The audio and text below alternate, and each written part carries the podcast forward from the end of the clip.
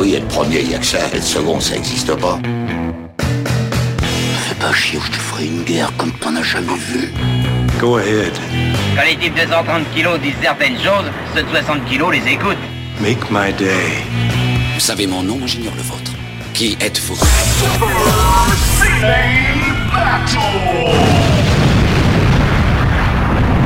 Le second, c'est un con. Super Ciné Battle, c'est le podcast où nous établissons le classement ultime du cinéma. Nous prenons vos listes de films que vous nous adressez pour les classer, du meilleur au pire afin d'obtenir LA liste ultime. Vous écoutez notre 53e épisode, je suis Daniel Andreev et de l'autre côté de la montagne se trouve le chasseur alpin Stéphane Boulet, alias Plugin Baby, qui a survécu à l'Islande, c'est bien ça? Exactement, j'ai survécu à, l'Islande en hiver et même c'est assez décevant parce que j'ai eu beaucoup plus froid en revenant qu'en étant là-bas. Comment ça Il faisait tellement froid que... Bah non, en fait, non, en fait, l'Islande euh, en hiver, il fait pas si froid que ça. Euh, C'est juste un temps, un temps spécial, aride. c'est juste un temps spécial et en fait c'est surtout le vent. C'est- C'est-à-dire que le, le vent en Islande en hiver, ça, ça décode vraiment zéro. Et euh, mais par contre, ça, les températures descendaient pas très très bas. Et quand je suis revenu, c'était le, le moment de la vague de froid et je suis passé de environ 0,1 degré à moins 12, tu vois. Et que ça m'a fait brutal. Euh, bah, je me suis baigné dans les, dans les sources chaudes, mais pas dans la mer. Tu vois, je- faut pas déconner quand même. Oh, un volcan, on va plutôt aller de ce côté-là. C'est ça. Je suis ravi de t'avoir pour ce nouvel épisode, l'épisode 53, parce que plein de nouveautés, plein de nouvelles à annoncer. Oui, oui, épisode, euh, ma foi, fort chargé en, en surprise, en nouveautés, en retournement de situation, même, j'ai envie de dire. On va dire d'abord l'évidence, c'est qu'on passe dans les, aux années 90. Exactement. Donc, on accepte vos listes des années 90. Vous pouvez nous envoyer, vous savez comment ça se passe. Trois films par liste, un titre, et vous envoyez ça à supercinébattle@gmail.com. On a reçu pas mal des gens qui ont un peu updaté leur liste parce que les années 90, ça vous inspire beaucoup. Même s'il y a deux, trois films qui sont très très demandés et qu'on va bien sûr pas faire. on va se les Ah oui, garder évidemment, évidemment, on va, on va se les non, garder on va coude. commencer avec du lourd. Cet épisode, on va commencer avec, avec deux, trois, deux, trois sujets récurrents. Et en fait, je me suis dit, quoi, on l'a pas fait? Quoi, on l'a pas fait? Et donc, euh, voilà. Voilà, c'est ça. On va commencer comme ça. Mais attendez, on a encore plein, plein de trucs à raconter avant. Donc, euh, les films des années 90 à 99. D'ailleurs, on va, je vais, on va encore avoir le cas d'un film qui est sorti juste à ce moment-là. Donc, je vais te, je vais te demander ton avis. euh, Ah que oui, hein, penses, ouais. hein, euh, voilà, c'est ce qu'on appelle le, le, le, le, cas d'école Roadhouse, c'est ça Voilà, c'est un, un Roadhouse, mais c'est le Roadhouse des années 2000. D'accord.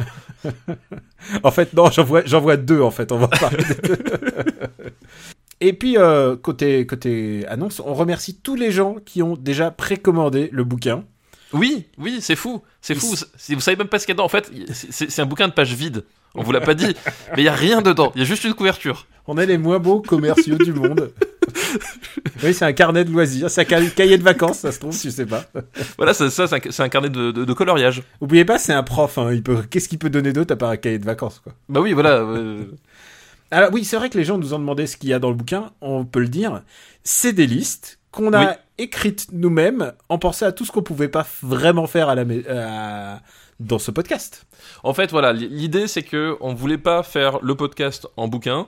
euh, parce que bah déjà pour ceux qui nous écoutent euh, ça n'a pas vraiment d'intérêt et euh, voilà et surtout voilà on s'est- dit quel angle rigolo débile sérieux peu importe quel angle on pouvait choisir qui, est plus facile à faire à l'écrit qu'à l'oral Euh, voilà et du coup on est parti sur des listes euh, de, de toute nature j'ai envie de dire Il y a des pages sérieuses, il y a des pages pas sérieuses, il y a des pages euh, France, il y a des pages Japon, il y a des pages, beaucoup de pages, il y a quelques pages Asie quand même. Il y a des pages communistes, il y a des pages nazies, voilà exactement voilà bah il y, y a tous les thèmes récurrents de l'émission il y a, il y a du sang, de la sueur, du sexe et de la bonne humeur, comme on dit. voilà il y a tout ce qu'il faut Et euh, donc voilà, il sort le 11 avril aux éditions Duno. Il est disponible à toutes les réservations et puis vous pouvez aussi, euh, on apprécie aussi, euh, aller chez votre libraire favori. Voilà, c'est ça. C'est, je réitère le, le message du, du- du dernier Parlement Luc. D'ailleurs, le dernier Parlement Luc sur Valérian est sorti. Si vous avez envie On de... est désolé. Voilà.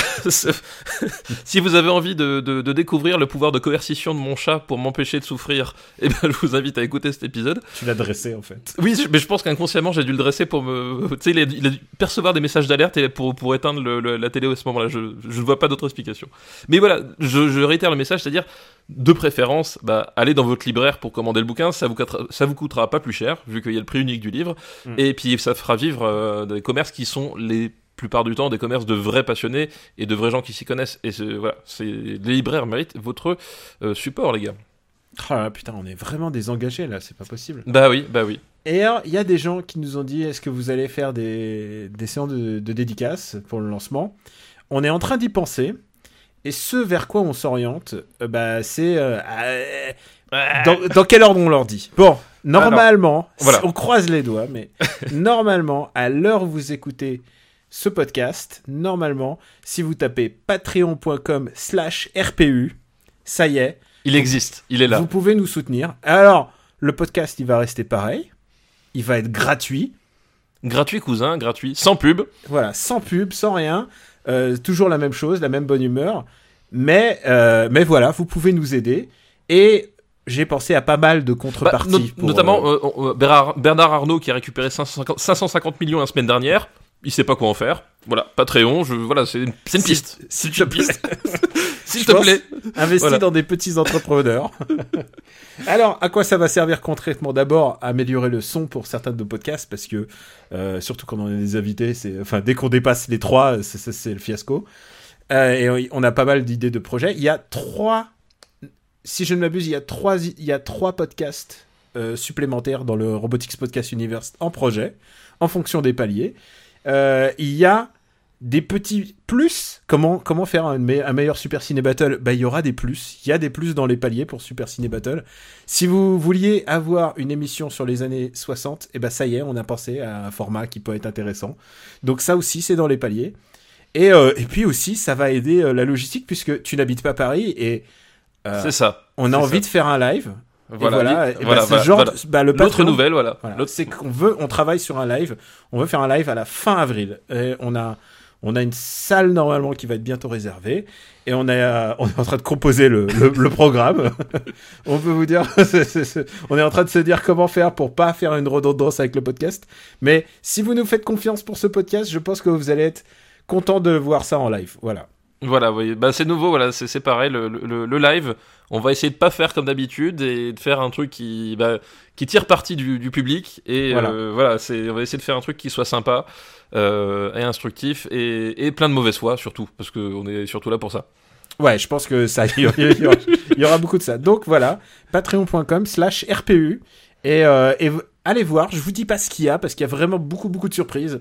Euh, je, fais, je fais gagner euh, jeu par jeu ma collection personnelle de jeux vidéo, pour vous dire.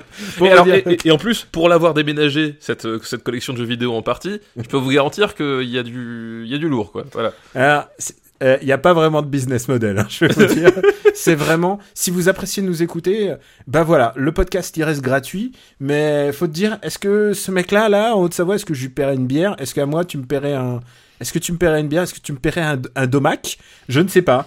Bah, c'est si, si, si tu t'en sens si tu t'en sens prêt, bah voilà maintenant l'occasion de nous filer des pourboires.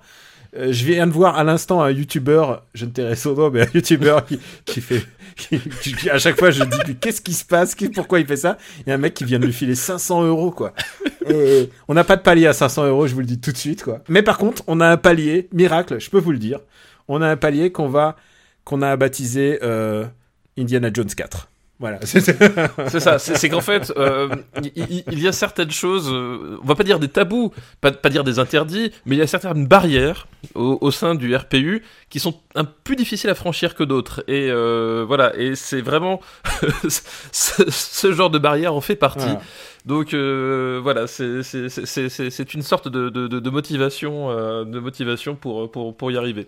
Il y a, il y a aussi un, y a, il y a un, il y a un palier aussi si vous voulez que Stéphane écorche votre nom à l'antenne aussi. Donc, euh, je vous remercie d'avance. Et puis de, et si on repassait maintenant à nos listes quand même. Oui, parce qu'on est là pour graver dans le marbre. Quand Et même. parce que on est toujours là pour ça. Que tu payes ou que tu payes pas, on restera toujours pareil. Voilà, exactement. Voilà, terre-terre, comme, tu, comme on dit chez toi, euh, C'est ça, de, ton côté. fi- fidèle au tiécart, voilà. Voilà.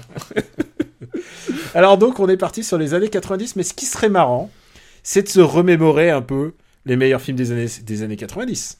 Bah oui, parce que eh, ça fait quand même, euh, ça fait quoi? Ça fait un bon paquet d'émissions maintenant qu'on les a laissés derrière nous les années 90 là. Oui, oui, je vois, je vois les dernières émissions classées des années 90, je vois l'émission 13.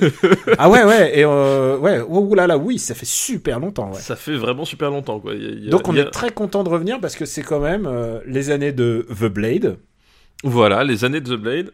Pulp Fiction, Fargo, voilà, déjà c'est le trio de tête. Voilà un, un bon petit trio de tête. Hein, euh. Truman Show, Iron Giant, Once Upon a Time in China, Casino, Le Silence des Agneaux, Sixième Sens et Tous les Matins du Monde. Voilà. C'est quand même un, un bon un bon top 10, mais Attends, mais derrière, non, voilà, derrière, derrière, tu, tu te, voilà, tu te retrouves derrière quand même avec Porco Rosso, Hit, L'Impasse et les Confidential, euh, Madadayo, Reservoir Dogs, le, euh, il faut sauver le soldat Ryan. Euh, voilà, enfin tu vois, c'est, on peut pousser à Cyrano de Bergerac, euh, Princesse Mononoke. Last Action Hero. Voilà, ça c'est le top 20, tu vois, c'est, c'est, une- belle, euh, une, belle filmothèque. Je suis en train de regarder à partir d'où on peut situer le ventre mou, euh, ou plutôt le, le point, le moment où ça commence à se gâter. Je- La vie est belle, Batman et Robin peut-être? Oh, c'est, Batman et Robin, ça fait un peu. euh, Attends, le, le moment où ça commence à se gâter. euh, Moi, je dirais plutôt aux alentours de, de Donnie Brasco, tu vois. Ah ouais, c'est vrai, c'est Denis Brasco qui est 60, euh, 72e. 72e. Don- tu vois, ventre mou, Donnie Brasco, je pense que c'est, une- Ouais. c'est, c'est quelque chose qui correspond bien, quoi. Et je sais que vous l'adorez, on va faire la liste des derniers, puisque on a quand même Super Mario Bros. en 104e, Double Dragon, Godzilla, l'américain, vas-y Oui, continue. oui, l'américain, voilà. Euh, en dessous, on a Le jour et la nuit. Bernard-Henri Lévy, euh, voilà. Euh, Quelqu'un m'a, un, un auditeur, j'ai pas son nom là, il m'a calculé le delta, les, les, les gros, Ah oui. les plus gros delta des acteurs, et il m'a dit Oui. que le, le delta très intéressant, c'est Alain Delon, puisque euh, Alain Delon passe du Cercle Rouge à Jour et la Nuit, le passage et Astérix aux Jeux Olympiques. ouais. Oui, c'est vrai qu'il a. Voilà, c'est. C'est les montagnes russes, quoi. Donc on remercie Mathieu, Mathieu Corpette, qui m'a, Mathieu Corpette qui m'a envoyé, euh, qui m'a envoyé cette, euh, C'est statistique. ces statistiques. Il y a des trucs int- intéressants, par exemple euh, Samuel Jackson, Pulp Fiction contre Star Wars épisode 1 et The Spirit. Oui, c'est vrai, c'est vrai. Il y a beaucoup de, de trucs comme ça. Et, et- Mais Sam Rockwell, tiens. L'assassinat de Jesse James De- contre euh, bah, la ligne verte. Ah bah oui, voilà, forcément, c'est vrai. La ligne verte qui, rappelons-le, euh, se retrouve quand même euh, le jour et la nuit, se retrouve derrière Double Team, se retrouve derrière Power Rangers le film, se retrouve derrière Wild Wild West. Mais Voilà. quel est le dernier film alors? Bah oh, bah c'est la ligne verte vu que la liste s'arrête là au 111. Est-ce que la ligne verte va être battue? Je sais pas. ah bah écoute, euh, voilà, je sais pas, on va faire, on va faire un effort quand même. Ouais, on va, on va essayer de. On, on va. Bon, je crois qu'on a bien causé. Je pense Et la peut- ligne verte c'était l'épisode 9 quand même. Putain, c'est vrai. Les- je crois que, je crois que c'est le mec qui prend, il prend l'épisode 9, c'est son premier épisode. la ligne verte est son, film préféré. Ah, ça doit être dur. ah oui. Rassure-toi, il va avoir des, il va avoir des films pas très bien aujourd'hui. Ah bah j'espère, j'espère. Non, mais ça, ça devrait aller quand même. On va tout de suite commencer avec une liste qui nous est envoyée par Amaury Dessy.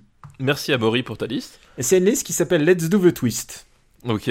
Donc c'est des films à twist. C'est des films à twist. Voilà, j'imagine. C'est presque, c'est presque l'alpha du film à twist des Oui. années 90. En, bah en plus, les, les, les films à twist dans les années 90 c'était vachement à la mode hein, aussi. euh, faut dire ce qui est. Enfin, il y a eu des très gros succès euh, qui ont qui ont qui ont un peu euh, qui étaient qui étaient basés sur des twists. Donc ils en seront peut-être abordés, je ne sais pas, mais voilà. Eh bien, on commence avec un film qui était- me paraît essentiel et tu cherches à chaque euh, à chaque fois qu'on prépare une émission, enfin qu'on prépare une émission, que je t'envoie un SMS en disant bon tu seras là à cette heure- à cette heure-là, je te dis, je pense qu'il faut quand même faire un film iconique quand même pour euh, pour commencer euh, pour commencer ce- cette décennie, pour recommencer cette décennie. Et on va parler d'Usual Suspect. Usual Suspect, donc euh, Brian Singer. Euh, voilà, film à twist des années 90, c'est euh, c'est le, film le plus emblématique, hein, évidemment. Donc, si vous n'avez pas vu le film, eh ben, je vous Ah ouais, conseille- putain, oui. Putain. Si Je vous n'avez pas vu le film, ne, ne nous écoutez. Voilà. Zappez. Je vous conseille vraiment de, de, de, de ne pas écouter la suite. Euh, voilà, on est vraiment des très mauvais commerciaux, c'est-à-dire qu'on, on, on- on- voilà, on n'arrive pas à vendre notre bouquin, on dit aux gens d'arrêter de nous écouter. Enfin bref, non mais c'est très important. Et, et- et- et laissez-nous un petit peu de sous aussi. non mais parce que voilà, c'est un film, euh, c'est un film à twist, un- un- avec un twist euh, qui, qui a marqué énormément de gens, qui est devenu emblématique dans la pop culture, c'est-à-dire que euh, ça a été parodié, ça a été, c'est Référencé. c'est référencé. Dans le rap. Voilà, on parle voilà. beaucoup de Kaiser Soze. On n'a de pas Kaiser qui- Soze, voilà. donc qui est qui est qui est la, la figure euh, maléfique qui hante ce film. Enfin, avant, on va revenir de, sur le pitch, euh, voilà. Mais voilà, c'est le film à twist euh, emblématique. Hyper populaire qui que, que tout que tout le monde connaît ou a eu vent ou s'est fait euh, ou s'est fait divulgacher d'ailleurs aussi. C'est un peu le problème de ce film là c'est que euh, arrivé au début des années 2000 à la machine à café euh, oh purée j'ai pas vu venir le moment où et, et paf tu te prends le truc dans, la- dans les dents quoi. C'est aussi, euh, je pense, on peut dire le meilleur film euh, de Brian Singer. c'est le meilleur film de Brian Singer. Euh, on- Parce on, que, est d'accord. euh, Parce qu'ensuite, il a jamais retrouvé un peu ce- cette vista et ensuite, il a essayé. Bon, il s'est mis dans les films de super-héros, mais avant, il a essayé quand même de faire des films à sens. Bah, il y avait Valkyrie, il y Ouais. avait Un élève doué, enfin il y avait des, euh, il y avait des films, euh, effectivement, avant de, de, de tomber dans le piège X-Men, euh, il a essayé de faire des, des films comme ça, enfin des, des grands films entre guillemets. Hein, c'est, un peu le, le- comme- comment dire l'objectif, je pense qu'il avait, qu'il avait en tête. Mais effectivement, il, il a, il a jamais réussi à, retrouver la, la formule de Usual Suspect. Et, euh, et ça, on l'a, déjà mentionné plusieurs fois parce qu'on a parlé de Mission Impossible. Mais c'est la montée en puissance d'un le vrai. Enfin, je veux pas enlever. Le, le- non, le, je veux pas enlever ce qui appartient Non, à, non, mais Brian Singer. le vrai artisan de la réussite du film en fait. C'est Christopher McQuarrie. Christopher McQuarrie qui donc signe le scénario parce que euh, euh, au- au-delà du fait que Brian Singer a réussi à bien épouser euh, la logique et la, narration du film, le, film repose sur un scénario qui est vraiment en, béton et qui, en plus, enfin, euh, euh, à, distiller ces éléments de, façon, vraiment très, euh, très subtile. Et puis surtout, c'est un film que quand tu le regardes la, deuxième fois, troisième fois, d'ailleurs je, l'ai revu il y a pas si longtemps, tu te rends compte qu'en fait il y a plein de petits trucs. Euh, qui font que euh, au final le twist marche parce que non seulement il est surprenant mais en plus tu te rends compte qu'il est bien construit quoi c'est c'est ça ça l'astuce et donc le pitch de départ en gros c'est euh, dans, dans un port, je ne me rappelle plus la ville exactement, je sais plus si c'est si c'est Portland ou Los Angeles, enfin on s'en fout un petit peu. Dans une ville américaine, un soir, en fait, il y a, y a un cargo sur lequel il y a eu un, un véritable massacre. Euh, avec des criminels.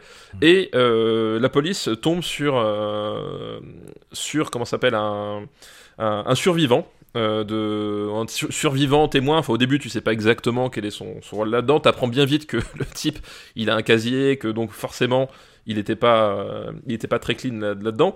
Euh, et il commence à l'interroger. Et en fait le, le, donc le, suspect en question c'est Kevin Spacey. Euh, il est interrogé par un, flic du FBI qui est joué par euh, Chas Pal- Palminteri.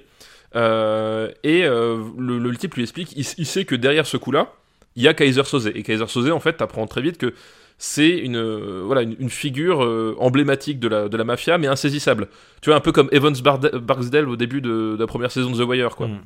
c'est voilà c'est un, espèce de grand Manitou mais que personne n'a jamais vraiment vu personne sait qui c'est. Et euh, voilà et le, le flic du FBI va cuisiner euh, le personnage de Kevin Spacey remonter en fait aux origines du coup euh, pour essayer de, de, de choper Kaiser Soze et donc voilà, ça va, se, ça va être un récit fait en flashback de discussion, entre discussions entre, entre, entre ces, deux, ces deux personnages. Euh, Il y a un truc, moi, que je trouve essentiel euh, dans la réussite du scénario euh, et, et du coup dans la réussite du film, euh, qui est que généralement, en fait, quand, tu mets en scène un, comme dit, c'est un film à twist. Donc euh, voilà, il y, a- il- y a forcément à un moment donné un personnage qui va être plus malin qu'un qu'un autre. C'est le moment où il faut absolument couper le podcast parce que là je suis obligé de parler de la fin. Mais voilà, donc du coup, Kevin Spacey et Kaiser Soze.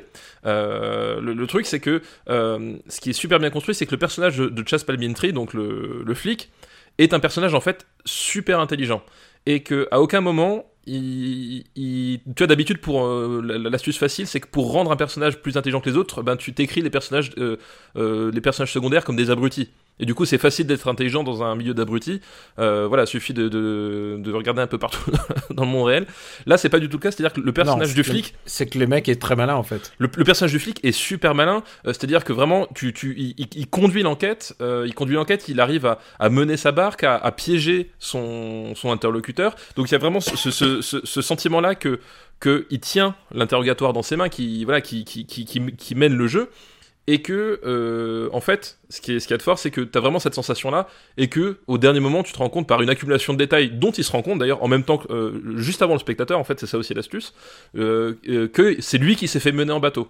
Et c'est voilà, et c'est super important, c'est que ce personnage-là est très bien écrit, très intelligent. Il a des réactions, voilà, il a, il a, il a une déduction qui, qui, qui, est, qui est assez forte. Il est malin, etc. Et il se fait quand même prendre au jeu. Et c'est ça qui fait à mon enfin, qui fait que le, twist fonctionne, c'est que t'as pas, t'es pas l'impression d'être pris pour un bonnet. C'est-à-dire qu'à aucun moment le film appelle à avoir un twist spécifiquement euh, de cette nature-là, et que tu t'étais persuadé d'être arrivé au bout avec le flic, et qu'au dernier moment, paf, on te retourne avec tout plein de petits éléments qui s'imbriquent super facilement. Ça aussi, c'est pareil, c'est pas laborieux.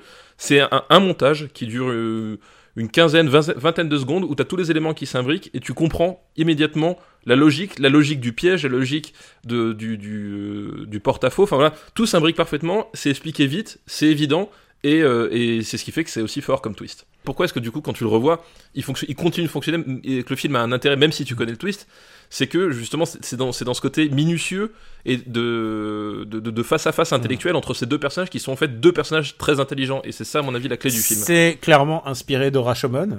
Ah Bah, puisque, oui. puisque ce qui est intéressant, c'est qu'il a tous les points de vue, mais il montre les points de vue, mais il montre des points de vue euh, assez intellig- intelligents et toujours plausibles en fait. C'est ça, Et exactement. C'est jamais grotesque en fait. Il y a à chaque fois, voilà, c'est- comme tu dis, c'est à chaque fois euh, plausible. rappelons que dans Rashomon, en fait, tout le monde baratine au moins à un moment, ça. même le mort. C'est ça le message. de- c'est ça, c'est ça le message de Rashomon. Euh, Macquarie a eu un, un Oscar pour ce film quand même. Ah bah, un Oscar pour le coup mérité. Original screenplay, le le même que sur le mec de Get Out. Si je... Voilà, que Jordan si Peele. m'abuse. Ce qui, est, ce qui est quand même un bon signe en général pour une carrière. Et euh, ça l'a amené à beaucoup collaborer avec euh, avec Singer puisqu'il a fait ensuite euh, il a il a il a travaillé sur c'est lui qui a fait Valkyrie Jack Reacher il a fait ensuite Jack Reacher je crois Jack Reacher, c'était lui, Ouais. ouais, aussi. Ouais. et je crois qu'il a fait les le, le géant le géant vert là Jack Jack le Giant Slayer tu l'as pas vu ça? Euh, Ah. Jack le chasseur de géants, non, je l'ai Ouais. pas vu. Non, je l'ai pas vu. Fond vert mon ami aussi Ah, ah, d'accord, oui, comme Justice League, ok. Voilà. Et puis bon, euh, et puis bon, euh, ce qu'il a maintenant aujourd'hui, il est réalisateur, il réalise, il a réalisé les, les deux dernières Missions Impossibles. Voilà, il a réalisé le meilleur Mission Impossible. Il a réalisé l'un des meilleurs Tom Cruise de ces dix dernières années. Et, euh, Et, la, meilleure bande-annonce de Mission Voilà. Impossible ever. et même, même la meilleure bande-annonce de Super Bowl qu'on ait vue depuis un paquet d'années. Enfin, la bande-annonce de Mission Impossible Fallout. Genre, On Elle s'est est- regardé en boucle et on, on s'envoyait le gif. elle, elle est extra... elle est vraiment extraordinaire. Enfin, genre, si, si ça, ça te donne pas envie de voir le, le film en tant que film d'action, putain, mais je, voilà, il y, a- y a rien qui va te faire bouger de la- dans la salle, quoi. Alors que, comme on l'a dit, euh, Brian Singer. Mais c'est vrai que quand même, euh, le film n'aurait pas fonctionné sans, sans Brian Singer. Mais est-ce que finalement, tu sais, c'est pas un, un- je veux pas prononcer le mot One Hit Wonder parce qu'il a quand même fait des millions avec X-Men, mais c'est quand même son vrai authentique bon film, quoi. C'est son, ouais, je, je pense que c'est c'est son, bah, c'est son authentique chef-d'œuvre au Mm. sens, euh, au, sens premier du, du, du dictionnaire. C'est, c'est son, c'est son, c'est son chef-d'œuvre. Et, euh, et je pense que chef-d'œuvre, ça veut dire qu'il y en a qu'un. Je rappelle. Voilà, voilà. Le principe du chef-d'œuvre, c'est que tu prends une œuvre et tu prends euh, dans ces œuvres l'œuvre clé qui permet de, de définir le, le, le- le pinacle euh, artistique de, de, de l'artiste. Voilà. Bah du coup, c'est pour pour Brian Singer, c'est clairement Usual Suspect. Et je pense qu'aussi, euh, c'est un film. Euh, c'était le moment où euh, peut-être Brian Singer, eh ben, c'était pas encore euh, le, type qui allait faire X-Men. Bah, il avait pas la renommée qu'il a qu'il a eu avec ce film-là, et qu'à un moment donné, je pense qu'il y a eu un vrai travail de collaboration et de, et de, trucs. Et je pense que l'intelligence qu'a eu Singer à l'époque, c'est de bien saisir que la réussite du scénario était dans la minutie et que vraiment, dans sa mise en scène, il s'y applique énormément quoi. Et, euh, et voilà, il a, il a trouvé le scénario qu'il fallait, euh, il a reçu le scénario qu'il fallait, il était appliqué dessus et voilà, au final, ça, ça, c'est une, une, une excellente collaboration qui a donné un excellent film quoi. La question maintenant, rituel, c'est où est-ce qu'on va le mettre? Ouais, où est-ce qu'on En va graver dans le film qu'on aime tous les deux. Voilà, exactement. Enfin, je, si je m'abuse. hein. Oui, oui, je, je, bah, je, je pense qu'on a dit plutôt du bien quand même. Le côté gossip, il paraît que. Alors, c'est vrai que euh, je m'en voudrais presque de ne pas le mentionner, mais c'est quand même un film qui a quand même été réalisé par un mec qui a été largement suspecté par des affaires de mœurs récemment.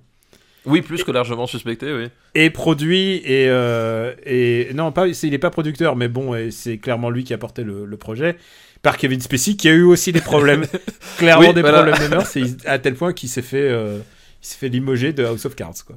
Il s'est fait limoger de House of Cards, il s'est fait rayer du, euh, du, du, du dernier Ridley Scott, et ce qu'il y a de bien, c'est que... Ça c'est incroyable. C'est- Et ce qui est le plus incroyable là-dedans, c'est que donc Kevin Spacey, euh, c'est quoi, c'est euh, tout, tout l'argent du monde, c'est ça, c'est Ouais. c'est ça, tout l'argent du monde, c'est que Kevin Spacey a été effacé au montage par Ridley Scott et que Christopher Plummer a remplacé Kevin Spacey en, en l'espace de, de- de quelques semaines pour retourner toutes les scènes de Kevin Spacey et que Christopher Plummer a eu une, nom- une nomination aux Oscars pour ça. et et- et je, je trouve le pied de nez absolument, absolument merveilleux quoi. Christopher Plum- euh, qui, qui a sans doute euh, Palmer qui a sans doute euh, un million d'années maintenant. Oui, je, je ne sais pas quel âge il a exactement, euh, Je crois qu'il a Plummer, mais 88 ans. Je crois qu'ils ils ont, ils ont euh, beaucoup fait de blagues sur le fait que c'est le plus vieux, euh, le, le plus vieux nommé aux Oscars. Euh, où est-ce qu'on le met alors? Où est-ce qu'on va mettre euh, Usual Suspects? Euh, euh, Tu vois, dans le genre film à twist, euh, on a le sixième sens qui est le numéro 9. Pour moi, ça va pas aussi haut, surtout que ça va pas aussi haut. Euh, ça va pas aussi haut que. Euh, que Il faut sauver le soldat Ryan déjà. C'est marrant parce que c'est là- à peu près l'endroit où je voyais, je regardais. Voilà. Euh, Moi, moi je, serais prêt de, le- je serais prêt de le mettre aux alentours là. Tu vois, je vois Princesse Mononoke, la Action Hero. Ah, c'est marrant. J'allais dire un truc comme ça. Voilà, je Vas-y. mettrais comme, je mettrais par là. Je le Euh. mets sous Last Action Hero, moi. Et ben, ouais, je le mets au-dessus de la Cité de la Peur quand même. Donc ouais, juste sous The Last Action Hero, ça, ça te va? C'est fait quand même 21ème. hein, Ça fait mal. quand même 21ème, ouais.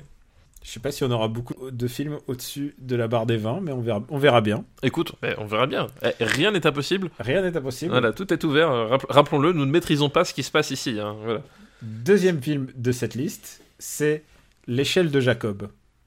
L'échelle de Jacob. Ah, c'est les années 90 Ouais. Ah, disons, je- j'aurais placé ça fin des années 80, tu vois. Moi, je, je c'est un film qui est très important. Euh, J'ai pas l'impression qu'il soit si important en France, mais aux États-Unis, euh, il a eu euh, quand même. C'est Adrien Lynn, hein, c'est ça si je, si C'est je m'abuse. Adrian Lyne qui a réalisé euh, 9 semaines et demie, si je me souviens bien.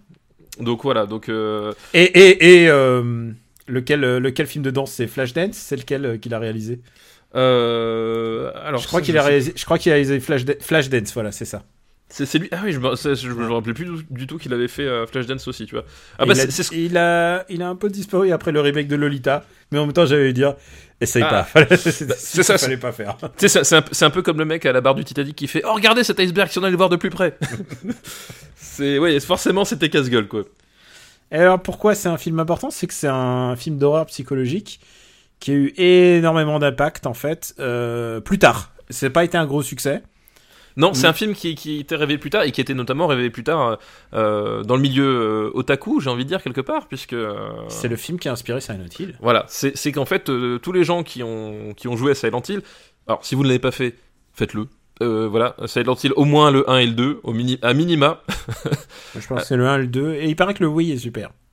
Euh, j'ai pas fait. pas- bah, de toute façon, c'est un remake du 1, c'est le Shat- euh, Shattered Memory, c'est ça Ouais. Euh, C'est le, c'est un remake. Enfin, c'est un remake. euh, C'est oui, un, vrai faux remake. ouais. Ouais, c'est un vrai faux remake du 1, enfin bref. Mais Silent Hill 1 et 2 qui sont deux jeux vraiment extraordinaires, qui étaient... Le, le, le, le pitch, en fait, c'était du survival horror, mais c'était c'était pas dans la veine Resident Evil. On était justement sur, sur quelque chose de, de beaucoup plus oppressant et de beaucoup plus psychologique.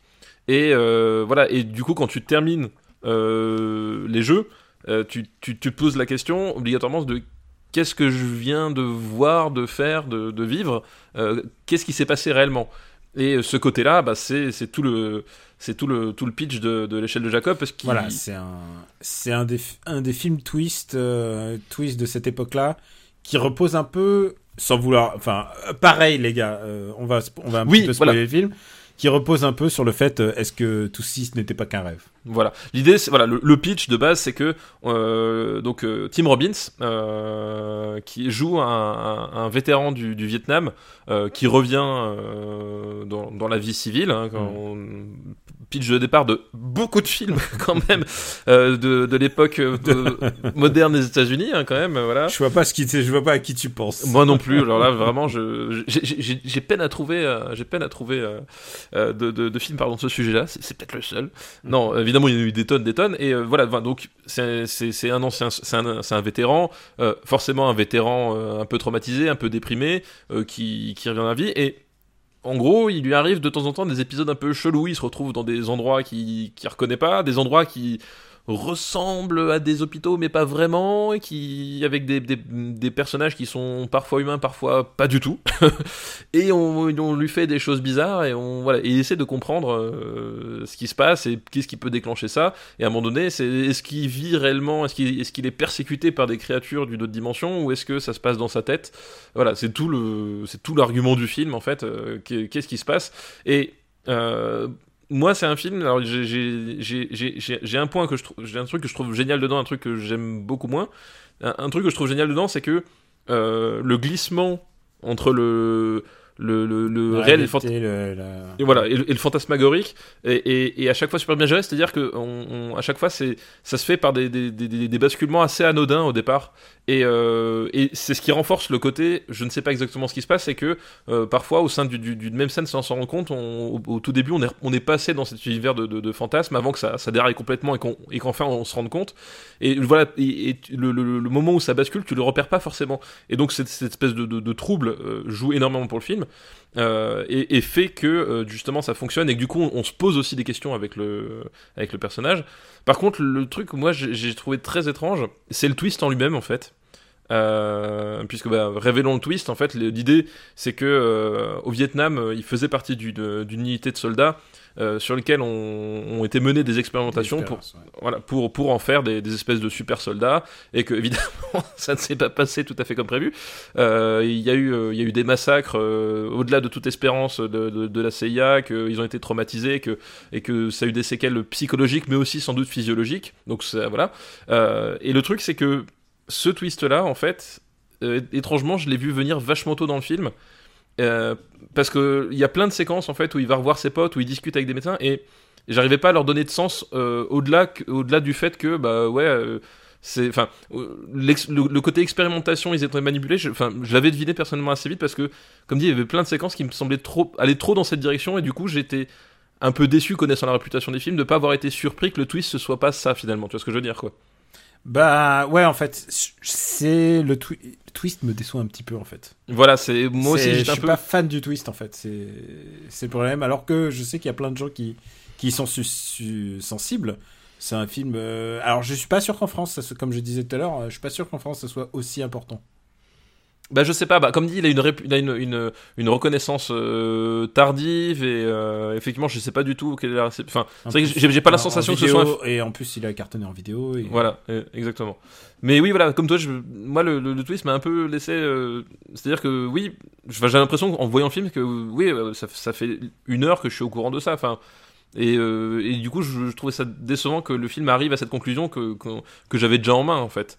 Et du coup, le traiter comme un twist, j'ai trouvé ça étrange, en fait. Voilà, c'était ça le, euh, le, le truc qui me déstabilise un peu euh, euh, dans ce, dans ce film-là, quoi. Où est-ce qu'on va le mettre du coup? Moi je suis euh, comme comme toi un peu. Mais euh, voilà, après, après c'est, enfin, c'est- on, on termine là-dessus qui, euh, comment dire, qui, qui, qui une note un peu en demi-teinte, un peu décevante, mais au-delà de ça, comme dit, les, les séquences fantasmagoriques, euh, il y en a notamment une où, euh, où il est attaché sur son, sur son espèce de, de, de lit euh, mouvant, et t'as, t'as plein de, plein de personnages et de créatures qui viennent le voir, et eux, t'as un côté euh, étouffant qui, qui est absolument euh, atroce et qui est, bah, du coup, qui Alors, fonctionne super sais- bien, quoi. Tu sais qu'il en a, il en a retiré, euh, il en a retiré, il paraît genre euh, entre 15 et 20 minutes quoi. Parce qu'ils Ah ont ouais fait des tests sur les spectateurs et il paraît qu'ils tenaient pas. C'est insoutenable. Oui, mais, mais ça se comprend. Et, et, et- et ces, ces- ces- ces séquences-là, et en particulier euh, cette séquence-là, je me souviens plus si elle est. Je crois que dans mon souvenir, elle est à peu près au milieu du film. Euh, bon, ça fait un moment que j'ai plus revu, mais je crois que dans mon souvenir, à peu près au milieu du film. Enfin, effectivement, il y a un côté traumatisant qui est hyper fort et qui est hyper bien restitué. Et. Et, et- et qui fait que aussi je peux comprendre que ça devienne un film euh, balise culte absolu pour certaines personnes parce que euh, quand t'es pris dans ces séquences là et que t'arrives plus à en sortir, c'est- bah, voilà, je pense que le film t'embarque, euh, twist un un peu, un peu, un, peu foireux ou pas, et ça t'embarque quand même. Et voilà, et, et il arrive à, à concrétiser ces visions de, de, de, de pur cauchemar pour le coup, euh, parce que voilà, tu, tu sais plus, euh, tu sais, c'est comme ces cauchemars que tu fais où, où tu doutes que c'est un cauchemar, mais t'arrives pas à te réveiller. Et tu, Et du coup, tu- là-dedans pour savoir si elle est bien là. Voilà, et, et tu, et tu comprends, et tu comprends pas, tu comprends pas pourquoi est-ce que t'arrives pas très bien alors que t'es conscient. Enfin, voilà, t- tu t'as ce- tu- le film restitue ce- cette sensation-là et qui, bah, du coup, quand, quand t'es amateur de, de, de cinéma d'horreur comme je comme je le suis, c'est une sensation qui est qui, qui est géniale à vivre, quoi, parce que il y en a plein qui essayent, qui où c'est tout foireux, machin.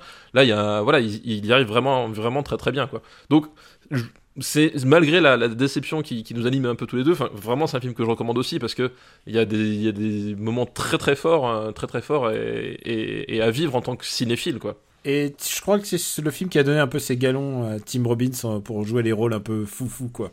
Oui, bah oui. Je veux dire, ça- tu peux tracer une ligne entre ce moment-là et, euh, et euh, la guerre des mondes. Tu sais, le fou, il joue un fou aussi dans Oui, la guerre des mondes. tout, tout à fait, ouais. C'est pas si loin, c'est le même gars. Et, et- et- et d'ailleurs, c'est pour ça que aussi dans le dans le film de Eastwood là avec euh, Mystic euh, River. dans Mystic River, c'est pour ça qu'aussi il te paraît chelou d'emblée en fait. C'est parce Ah oui, que oui, c'est Tim ah bah Robbins. C'est- parce que c'est Tim Robbins. D'un seul coup, tu te dis ouais, ok, euh, Ça toi fait gars. partie de ces mecs qui ont une tête genre un peu malhonnête et tu, tu les fais pas garder les enfants. Et... C'est Gary Sinise, tu vois. Oui, c'est ça. Mais en plus, c- ce qu'il y a ce qu'il y a- ce a- a d'étrange avec euh, Tim Robbins, c'est qu'il il a un physique assez banal en fait. Ouais, il a une tête de gentil en fait. Il a une tête de gentil. Enfin, c'est c'est pas comme euh, comme certains acteurs qui, qui ont des têtes de tueurs, de, de violeurs, de machin. Enfin, je veux dire, t'as as des mecs que tu, les croises dans, la rue, tu, sais, ok, c'est bon, lui, il va il va il, va il va me refaire l'anus à l'envers. Lui, non, il, a- une tête assez banale, un physique assez banal, mais il, se dégage un truc de bizarre chez lui, quoi, vraiment instantanément. Et effectivement, euh, l'échelle de Jacob euh, dans, ce credo-là, c'est le le moment où ça a basculé, je pense. Où est-ce qu'on va le classer Alors, Ah, Tu sais quoi, je viens de souvenir, il y avait Spanking the Monkey en 58ème. Et je pense que tu ne l'as toujours pas vu, mais j'ai. Non, j'ai toujours pas vu. j'ai toujours pas vu. C'est vrai. encore à l'époque où on n'avait pas la règle du rattrapage. Voilà, c'est ça. où Il n'y avait pas de devoir de vacances. Voilà. Euh, où est-ce qu'on va le mettre euh Est-ce que tu préfères. euh, J'essaie de trouver un film où on flippe un petit peu. Est-ce que tu préfères Chute libre à ça? Où est-ce qu'on a mis chute libre? Chute libre est 66ème. Ah, pardon, est-ce que tu préfères Denis Brasco à ça? Ah bah non, je préfère largement l'échelle de Jacob. Ouais, Euh, c'est vraiment. euh, moi, tu vois, je vois, je vois les nerfs à vif Mais, là. ouais. Je vois les nerfs à vif. Je vois Vampire de Carpenter. Dis- Dis-moi le chiffre. Euh, Dis le 40, chiffre aussi pour nos 44, auditeurs, 45. Pour les deux auditeurs qui suivent avec la liste. 45, euh, 44, 45, tu vois. Ah, c'est quand même haut, hein.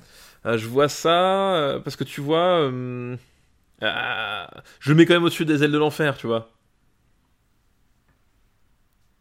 Ah, je préfère les ailes de l'enfer, moi. Ça ouais, c'est un, un- plaisir coupable, mais je, voilà, en tant que Ah cinéphile. non, non, je- mais euh, on va, on va revenir à un plaisir coupable en fin d'émission. je Oui, ah bah j'espère. Euh, non, mais tu vois, moi je le mettrais. euh, Moi je le mettrais au-dessus de GoldenEye en fait, personnellement. Oh là là. Hmm. Ah non, laisse-le moi au moins, au moins, au moins au-dessus de Con Air, quoi. Alors juste, euh, où ça tu veux? Euh, au-dessus d'Alanin. Ok, alors au-dessus d'Aladin, ça marche. 4 places plus bas, ça, ça me va. Échelle de Jacob. Et bien entendu, c'est Échelle de Jacob, une référence biblique. Oui, Euh, oui. Ce film est truffé de références bibliques. Oui, bien sûr, Si bien vous sûr, êtes oui, des amateurs, euh, allez-y, c'est voilà l'Ancien Testament passé euh, revu et revu. Faut passer à la, à la moulinette Lovecraftienne un peu, en fait. Voilà. C'est un peu l'esprit. Troisième et dernier film de cette liste, c'est The Game. De David Fincher. Voilà. Euh, Est-ce que voilà. c'est pas le premier Fincher qu'on classe C'est le premier Fincher qu'on classe. Et on commence par The Game. Voilà, comme quoi. On a décidé de, de- ah non non non non non, on en a un autre, on a Alien 3. Ah oui, c'est vrai, on avait parlé d'Alien 3. Exact. Alors exact. juste pour juste pour, est-ce que tu préfères The Game à Alien 3 Ah bah non, je préfère Alien 3. Ok d'accord, ok on est d'accord. On est. On est bah, Alors The Game, Michael Douglas. euh, est un riche est un riche qui s'ennuie. Voilà, qui, qui, Un riche un peu détestable. En fait, c'est un- peu son personnage de, de, de Wall Street. Euh, si, mais qui si- déprime. Mais qui déprime, voilà, qui, qui a des problèmes de riche, quoi. Il a des problèmes de riche, en plus euh, euh, Son- personne personne ne l'aime, il est distant, Personne Et- ne l'aime. Il, a- il a un frère, euh, il a un frère donc qui, euh, qui est joué par Sean Penn, qui visiblement est toxico ou ancien toxico. qui, qui voilà, qui, qui, qui- en fait, c'est ça- le pitch en fait. Il, il est ancien toxico, euh, donc forcément, il lui fait un peu honte et il- mais il est un peu collant parce que c'est son frère et qu'il est un peu dans la loose. Enfin voilà, il y a, il y a ce côté. euh, bon, c'est, j'ai pas le choix, c'est mon frangin, mais euh, quelque part, euh, il me casse un peu les burnes, quoi. Et, et donc c'est un film à twist. Et pourquoi c'est un film à twist? C'est que son frère, donc le Sean Penn, lui file une carte de visite ou un numéro de téléphone pour une société de spectacle Voilà, en gros, li- l'idée c'est qu'il débarque, c'est son. pour son- organiser son anniversaire. Voilà, c'est son anniversaire et comme on a dit, il, il, il, il, il- il est seul, il s'ennuie et tout le monde le déteste. Et du coup, pour mettre du piment dans sa vie, son, son frère lui offre voilà une mystérieuse euh, euh, coordonnée d'une société de, de spectacle qui lui propose d'enregistrer un jeu. Nos, nos amis qui, qui parlent couramment anglais auront, auront trouvé ça. Euh, un jeu et, euh, et le, le, le jeu va commencer doucement, c'est-à-dire qu'il il va recevoir des, des, des paquets avec des, des espèces d'indices mystérieux. Et au fur et à mesure que, que les choses avancent, en fait, le jeu va, va déra- déraper de plus en plus parce qu'en gros, sa vie va s'écrouler.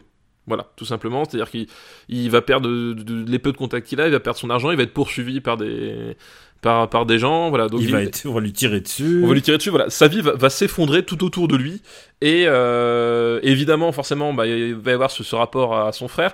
Euh, je, pense de vie qui s'écroule à cause d'un rapport, euh, d'un rapport à son frère. Et je pense forcément à Better Call Saul maintenant en disant ça. C'est vrai. C'est Better Call Saul, mais en mais plus plus joyeux quoi. Ouais, c'est- proto Better Call Saul. Voilà, mais du, du coup, forcément, il va en vouloir à son frère et son frère qui lui dit qu'il qu'il- qu'il a merdé parce que ça devait pas se passer comme ça, machin. Enfin, voilà. De fil en aiguille, en, en gros, les choses vont déraper. Ça va devenir un, un véritable, un véritable thriller. On va essayer de découvrir la, la vérité. Et c'est un film à twist et c'est même un film à double twist en fait. À, à double, triple, quadruple, Voilà. j'ai envie de dire, parce que c'est vraiment à chaque fois que tu penses que tu sais, il y a un truc qui se passe et qui fait que l'histoire continue et qui continue et qui continue. Et j'avais un petit souci avec ce film, c'est que ça passait en même temps qu'à l'époque que euh, que l'émission de Marcel Béliveau. Et j'étais en train de me dire, mais en fait, c'est Marcel Béliveau le film, en fait. Euh, Marcel Béliveau qui faisait donc les caméras cachées euh, euh, dans les Avec sa, années gro- 90. avec sa grosse moustache. hein. avec sa grosse moustache. Un Canadien, voilà. un, un- un adorable Canadien. Et, et, et c'était le seul programme qui existait le samedi sur les trois chaînes qu'on a fait. et, et, hum, et donc, ouais, les gens, les gens regardaient ça religieusement. Et quand tu vois ça, en fait, c'est Marcel Béliveau. C'est-à-dire, ah, t'as l'impression qu'à Oui. tout moment, il y a un mec qui va faire Eh, c'est pour une caméra cachée. En, en fait, voilà, c'est ça, c'est que euh, bon, à nouveau, si vous voulez voir The Game, euh, on vous l'a dit, c'est moins bien qu'Alien 3. Euh, je pense pas que ce soit un très grand film. Alors, Mais si vous voulez faut ça à, à Surprise, Surprise de Marcel Béliveau. Voilà, C'est pas un gros, gros compliment. voilà. Mais Donc, il y a- il y a- euh, c'est quand même un, un film euh, de la facture est très belle, je trouve. Il est Oui, très beau bah, en fait. bah, bah, après, après c'est Fincher. Enfin, euh, Et voilà. C'est Fincher et c'est Murakami à la photo. Le photo- donc et voilà, Murakami, c'est- le mec qui fait les, la photo des euh, de, de Clint Eastwood. Donc, euh, euh, si vous voulez le voir, bah, c'est pareil, il faut, faut couper le truc. Après, euh, bon, en fait, le problème de ce film-là, c'est comme tu dis, c'est que il y a un côté Marcel Béliveau, c'est-à-dire que euh, il y a à chaque fois des rebondissements, tous plus incroyables les uns que les autres, qui vont, qui vont s'accumuler. Et le problème, c'est que contrairement justement à un jeu le suspect où, euh, voilà, où, où- tout est très, très, euh, euh, très méticuleux, très, euh, c'est vraiment un engrenage.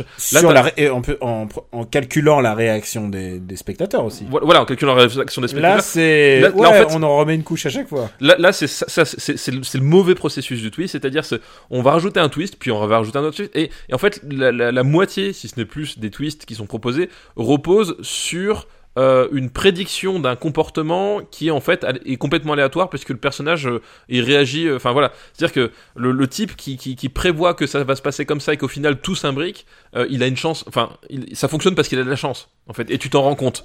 C'est- Et, c'est- c'est et justement- aussi parce que soi-disant, ils ont calculé euh, sa réaction probable. à Oui voilà c'est ça, c'est- non, et c'est complètement absurde. Et à la parce que- fin, à la fin, ça devient improbable sa réaction. Bah, à, la, à la fin, ça n'a aucun sens. C'est-à-dire que la, la fin, le, le- c'est c'est pire que tout. C'est-à-dire que le gros twist de fin, c'est qu'il découvre qu'en fait, effectivement, tout ça n'est qu'un jeu. C'est-à-dire que tous les mecs qui lui tirent dessus, le chauffeur de taxi, le machin, le truc, tout, enfin, ils ont engagé il, 200 re- il figurants. revient chez lui, euh, il prend une arme pour se défendre, mais en fait, il se rend compte que, en fait, En fait, finalement, tout il ça, ouvre- Voilà, il ouvre la porte et quand il ouvre la porte, il tire parce qu'il pense qu'il y a des tueurs à ses trousses. Et on découvre que là, il y a tous il ses amis qui lui il disent joyeux sur son anniversaire. frère, il tire sur son frère, et à ce moment-là, il se jette dans le vide. Il s'est jeté dans le- Et la Il deuxième veut se twist, suicider. Et deuxième twist, bah, Deuxième twist, qu'ils il avait avaient prévu qu'ils allaient, Voilà. qu'il allait se jeter dans le vide, et du coup, il y a une espèce de ballon qui l'accueille. voilà. euh, il, il s'est rien cassé du tout, bien sûr. Il s'est rien ça. Et, et surtout qu'en plus, si tu regardes bien le plan à ce moment-là, c'est que le, le ballon est pas super grand et il est posé juste sous l'endroit où il saute. C'est-à-dire que il est dans un immense appart euh, de, de, de, de riches où t'as des vérandas et des fenêtres sur euh, tous les coins de rue.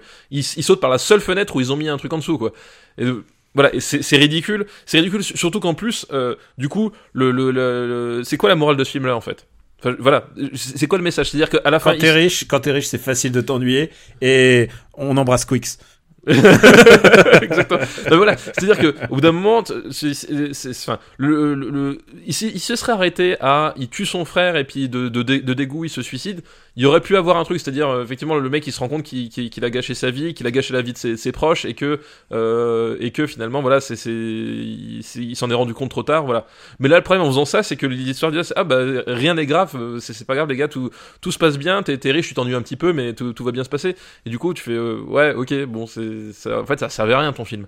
Et voilà, le, le, film s'écroule tout seul, s'écroule tout seul. Et comme dit, une fois que tu tu, tu recomposes les, concours de parce que c'est ça, c'est des concours de circonstances qui ont été calculés. Enfin, c'est un truc.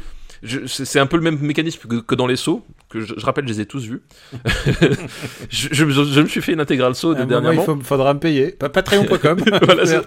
Si vous voulez que Daniel regarde les sauts pour faire Oh, un super pitié, saut, je lance, Battle. je lance un appel, blinder le Patreon pour que Daniel regarde les sauts, Pas euh, les pour- sauts, putain. pour qu'on fasse un super saut battle. Mais c'est le même principe, c'est-à-dire que c'est des films où tout est calculé au millimètre, alors qu'en fait, ça ne marche que des concours de circonstances où le type, à un moment donné, genre, il, il- il a marché à telle vitesse, à endroit, pour déclencher. Enfin, ça n'a aucun sens. Vraiment, ça, ça ne pouvait pas être prévu comme ça. Et pourtant, c'est la seule façon pour que le- laquelle le film tient, tient debout. Et tu t'en rends compte au moment de voir le film, même pas après en disant ah ouais, il y a tel détail qui cloche. C'est au moment où tu te rends compte, tu fais ouais, mais c'est c'est absurde. Et du coup, bah, ça tout s'écroule quoi. Ouais, est-ce qu'on va le mettre en sachant que quand même, j'ai maintenant une barre très haute qui s'appelle Jeanne d'Arc. Ça, ça, ça peut pas aller sous Jeanne d'Arc. Alors, ça peut pas aller sous Jeanne d'Arc pour les raisons que tu as invoquées. C'est que malgré tout ça, euh, il y, a, il y a toujours il y a, il y a le sens de l'image de Comment David Jeanne d'Arc a fini au-dessus de Mortal Kombat Ça, je, ça, je sais pas. Ça, je sais pas, mais tu vois, c'est mais là la, la preuve que le gravage dans le marbre, euh, ce n'est pas l'affaire d'homme. C'est- une activité à risque. C'est une activité à risque et euh, nous ne sommes que les messagers. Voilà, nous ne comprenons même pas les, les, les, les messages du marbre. En fait, sont impénétrables même pour nous. Euh, donc euh, Pendant, voilà. pendant que tu réfléchis à la place, quand même, je regardais la filmo de Murakami. Euh, ça commence, bah, il a fait Beverly mais ensuite il y a True Romance. Euh, donc il a fait The Game. Mais ensuite, il fait Changeling, Grand Torino, Invictus, Hereafter, J, J. Edgar, American Sniper, Sully. Tu vois, enfin, il a vraiment fait le gros. Et ouais, du- le, le, le, le Eastwood tardif, quoi. Donc où est-ce qu'on va mettre ce film euh, Voilà, qui, qui il- il- il- Fincher sait composer des belles images avec son directeur de la photo, mais euh, elles ne servent à rien, quoi. Enfin, euh, C'est. euh, euh, Euh, Je, le, vois, je, je- je film le à mets au- je le mets au-dessous de cinquième élément, pour moi, c'est déjà, c'est sûr. Je Tu le vois- mets sous Waterworld. Moi, film à twist, euh, la neuvième porte. Euh, pff, euh, ouais, si c'est quand même mieux que la neuvième porte. Je le mets sous Batman Forever. il est où Batman Forever Juste au-dessous, je... Ah ouais. 94e. Je le mets sous Souviens-toi l'été dernier. Ah non, non, quand même pas. Non. Ah non, non, je préfère Souviens-toi l'été dernier. Ah non, non, souviens-toi l'été dernier, c'est, vraiment le, le, le, le, non-film d'horreur, quoi. bon, c'est ta barrière basse? Ah ouais, non, non, c'est Bon, pas allez, allez, 94e The Game, on va pas tergiverser, on n'aime pas ce film. Et en même temps, euh, il fallait qu'il se fasse, euh, fallait qu'il s'y fasse, euh, Fincher. C'était. Ah bah, il fallait qu'il apprenne à la dure, hein, comme les autres. Bon, après, après, après, il a pas fait grand chose de sa carrière non plus, hein, David Fincher. Faut, faut, faut, faut- faut être lucide. euh, Bah, voilà. regarde, regarde les deux films qu'on a de Fincher, bof quoi. Voilà, on en a plus entendu parler. euh, voilà, c'est, Ça commence à garder les Fincher. En fait, faut que je vous dise, dans les- par SMS, il me disait putain, faut qu'on fasse Seven, c'est pas possible. Faut qu'on fasse. Rassure-toi, les autres listes, il y a pas du tout Seven. on passe, on remercie Amaury pour sa liste Merci à Maury pour son excellente liste. et on va passer à une liste très audacieuse, mais alors très audacieuse. Oula. Ils envoient- Je me méfie de l'audace. Ah non non non, vraiment c'est bien, c'est vraiment intéressant. C'est une liste qu'ils envoient par Dimitri Germain qui a toujours de bonnes idées de liste. Vraiment. Mais oui, Dimitri Germain, c'est pas la première fois que j'entends ce nom en plus. Ah non, c'est pas la première c'est fois. pas la première fois. Et donc, il nous a envoyé une liste pour ce- le début des années 90, donc on le remercie. Mais merci Dimitri, oui, tout à fait. Et euh, c'est une liste qui s'appelle Ces quêtes un peu chiantes où l'on doit protéger un PNJ. Attends, euh, est-ce est-ce qu'il y a... Euh, attends, attends, attends, attends de deviner. Euh, ah non, c'est peut-être les années 2000. Le, le, le film de Richard Donner avec Bruce Willis, là, Nine Blocks. Ah non, il n'y a pas Nine Blocks, mais mais il y a des films audacieux. D'accord, vas-y. Et le premier film de cette liste, c'est Bodyguard. Bodyguard, donc euh, un film avec avec Whitney Houston, comme tu viens si bien de l'imiter, je pense que tout le monde l'a reconnu. Ah, mais si, c'est genre, c'est le truc qu'on a entendu ressasser et tout ça. Et en fait, c'est devenu presque un. C'est devenu Bah, un mème, quoi. C'est devenu un mème. Et surtout, en fait, ce qui est drôle, c'est que moi j'avais lu à l'époque un, un article euh, sais- Alors c'était, j'étais, je sais plus dans quelle revue c'était. Bref, c'était un, un article qui disait que euh, Bodyguard c'était devenu avec le, le temps la chanson romantique absolue euh, qui euh, qui était dans tous les mariages parce que on n'a pas reconnu sous tes beuglements, mais les paroles c'est I will always love you, donc je t'aimerai toujours. Et donc ça, ça passait dans, dans, dans plein de dans plein de mariages et des choses comme ça. Alors qu'en fait, voilà. machin. alors qu'en fait, c'est une chanson de rupture. En fait, c'est c'est les paroles de la chanson. et C'est une femme euh, qui qui qui explique à, à son amour que c'est que c'est fini, mais qu'il aura il y aura toujours une place dans son cœur, mais que c'est fini. Voilà, c'est fini pour eux. Donc il y avait ce, ce côté, les gens n'ont pas compris ce qui ce qui se passait dans dans cette putain de chanson. Ah, mais tu sais, c'est comme les gens qui croient que Born in the USA c'est une, chanson patriotique. C'est Bah- qu'ils ont pas lu les, ils ont pas lu les, les couplets en fait. Bah oui, mais non, mais bah, c'était- le cas. Je crois que c'était c'était c'était Reagan à l'époque qui avait utilisé Born in the USA pour ouvrir un de ses meetings. Et, et l'agent de Bruce Springsteen a fait. Alors, comment vous expliquer ça sans vous vexer Oui, voilà. c'est comme si de- tu passais du NTM quoi pour, Oui, pour, c'est- voilà. pour les universités d'été quoi. Et, et comme quoi, parler la langue d'origine dans laquelle est écrite la chanson n'est pas une garantie pour bien comprendre la chanson elle-même. hein, tu vois, Ça me rappelle une vieille pub pour euh, apprendre l'anglais où t'avais deux parents et Ah oui, oui. deux enfants et, et ils mettent le, ils mettent la l'autoradio et la Ah oui, fuck you ass, ouais. I wanna fuck you ass. Et Ouais, les deux enfants qui sourient parce qu'ils comprennent et les parents qui, qui remuent la tête parce qu'ils Oui, c'est ça, ils, un- sont comme, ils sont comme ça, ils, sont en train de, de jammer avec la tête. c'est un bon son, tu vois. Bref, donc il y a cette chanson, euh, Whitney Houston, Kane Costner, ah, c'était les, c'était les années Kane Costner, enfin, Kevin Costner qui, qui sort quand même de.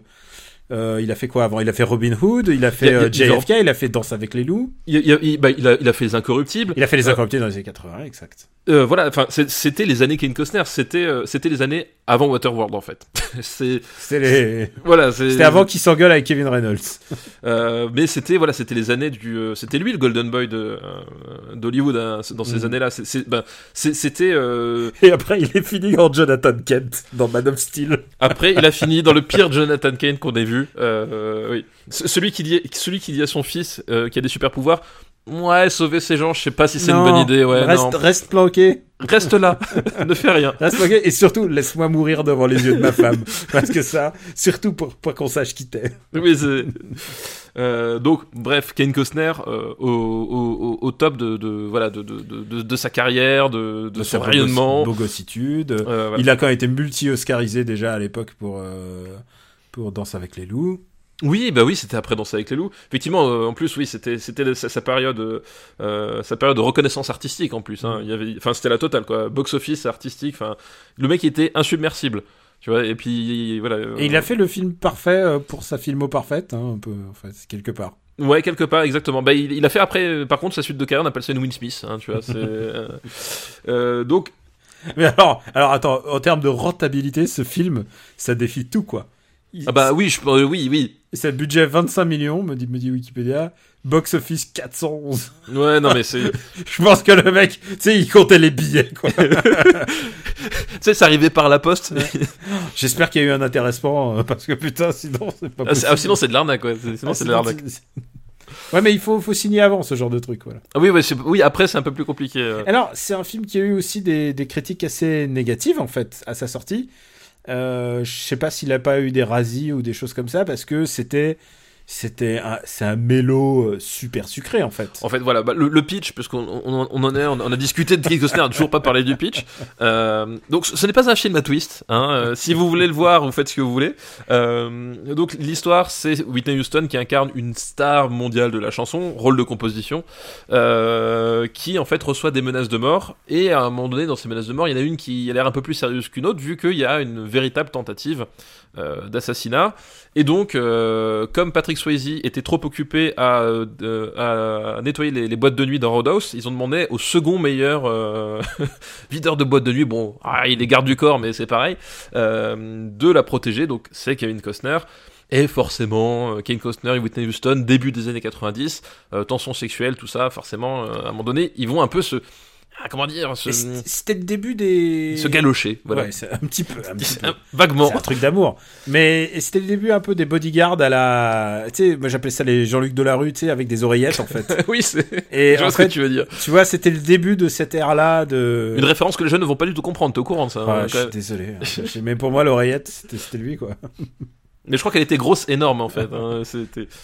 Et voilà, et du coup, bah, il va la sauver. Qu'est-ce que tu veux qu'on dise de Il va, plus il, il va la sauver, il va la serrer et voilà quoi. Et euh, voilà, c'est un film. Non, elle va le pécho. C'est quand même Oui. la star. Oui, c'est elle la star, c'est vrai. Euh, mais bon, voilà, c'est un film très convenu. euh, c'est un film. euh, c'est signé par qui? C'est. Euh, euh, Euh, C'est un, un Mick Jackson. ah oui, Mick Jackson, voilà, c'est c'est le mec qui a fait euh, qui a fait Volcano. Voilà. Ça situe un peu la filmographie, tu vois. euh, voilà, c'est c'est- le mec. C'est un volcan qui explose et qui fait ça, ça va au, plein milieu de Los Angeles, il explose le volcan, s'il te plaît. C'est pas banal. Putain, faut prévenir Quick. Donc euh, voilà, c'est- c'est c'est- c'est réalisé comme un téléfilm de RTL 9. Euh, voilà, c'est c'est mignon, c'est alors, sucré. alors, si tu veux savoir l'anecdote ultime, c'est quand même écrit par Laurence Kasdan. Oui, c'est oui, c'est écrit par Laurence Kasdan. Oui, Donc alors, le mec, euh, le, voilà, le- l'Empire contre-attaque. L'Empire contre-attaque, euh, euh, Indiana Jones. Indiana Jones, le, le mec il s'ennuyait. Je pense à un moment donné, un samedi soir, il se faisait chier. Puis maintenant, euh, c'est celui qui fait principalement les, les nouveaux Star Wars, quoi. Donc euh, ouais, donc Oui, parce que quand tu fais, quand tu as fait l'Empire contre-attaque, ça te donne un, un get-go pour, euh, pour tous les autres, en fait. oui, je, je crois Il que globalement- dire, euh, il suffit de dire, oh là là, le, les deux réalisateurs là, ils, ils lisent pas le- très bien le script de, que j'ai écrit pour Solo euh, Star Wars Story. Allez, vous me virez ces réalisateurs. C'est lui hein, qui les a. Bah oui, c'est- lui qui- lui qui les a fait lourder. Oui, il a un certain poids dans le. Bah, dans il le a une game, légitimité dans le Star Wars game quand même. Hein. Ouais, ouais, complètement. Euh, donc voilà, donc oui, ça, fait- ça fait partie de curiosité. Euh, bon, c'est un film, voilà, c'est un film, euh, c'est assez, assez convenu, assez moche, sans surprise. En même temps, et Ce en même film temps, ex- Ouais, vas-y. non mais j'allais dire, en même temps, euh, c'est un c'est un film de, de samedi soir, c'est-à-dire que tu le regardes, allez, euh, ça, passe, machin. Enfin, tu vois, c'est un film vraiment inoffensif à tous les niveaux, quoi.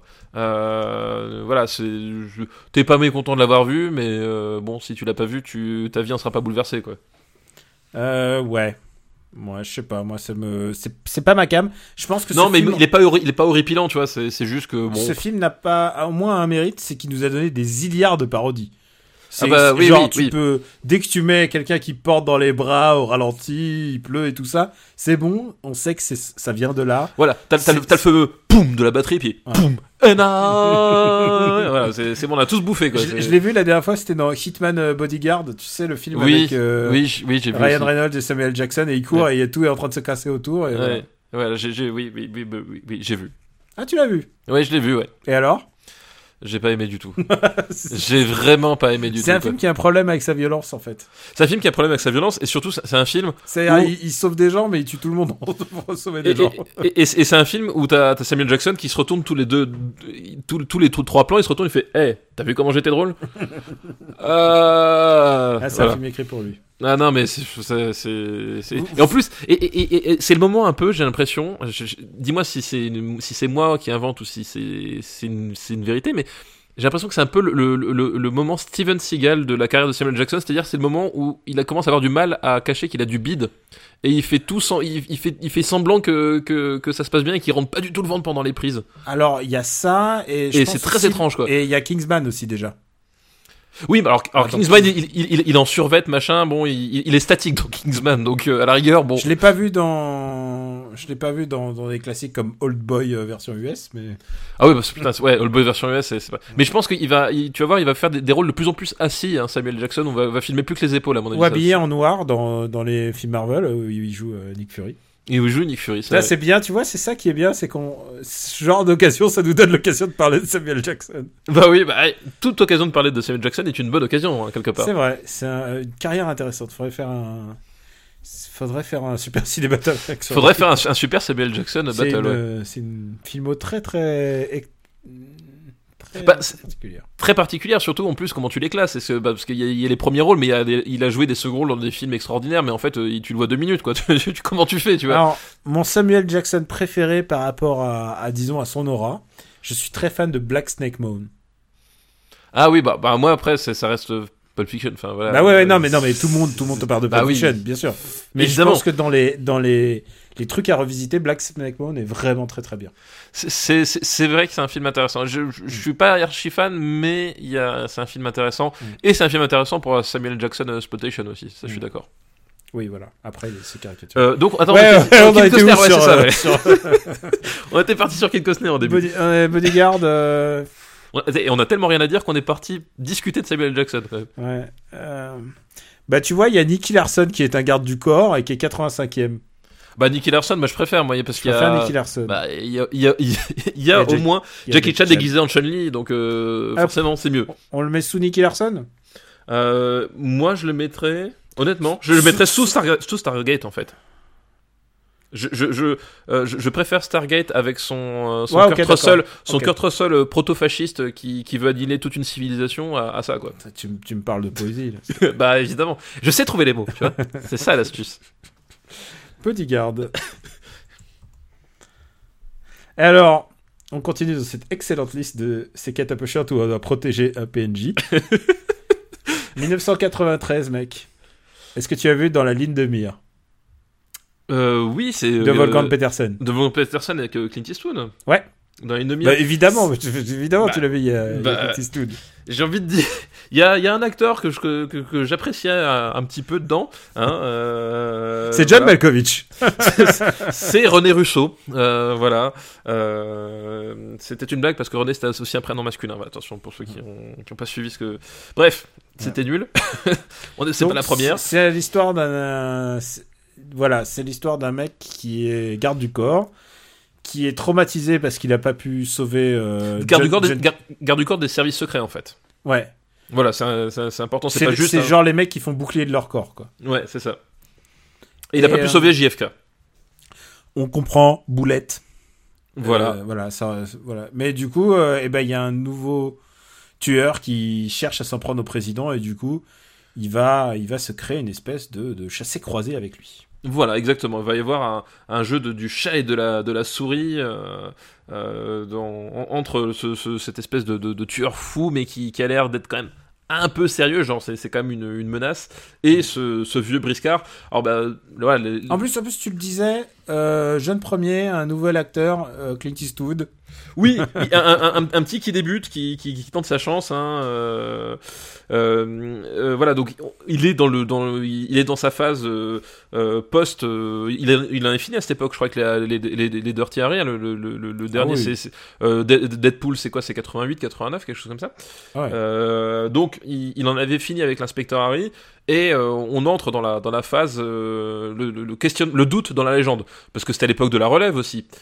C'était c'était toute cette époque-là où, euh, où Clint commence à être trop vieux pour être euh, Clint, mais il s'en rend pas encore compte. En fait, c'est va y avoir un film un peu plus tard, euh, un petit western passé inaperçu, qui va remettre un peu les choses à plat. Mais euh, il, a- il est dans cette, je me rappelle plus le nom, la preuve. Hein, voilà, je, je crois qu'il a gagné un ou deux Oscars, je sais plus. Enfin bref Vaguement. vaguement. Euh, mais là, il est dans, sa, dans cette espèce de, de période de doute, enfin de déni même en fait. C'est c'est euh, c'est le déni. C'est je suis encore la légende. Euh, bon, par contre, euh, si on pouvait me filer un déambulateur pour faire les poursuites, ce serait mieux.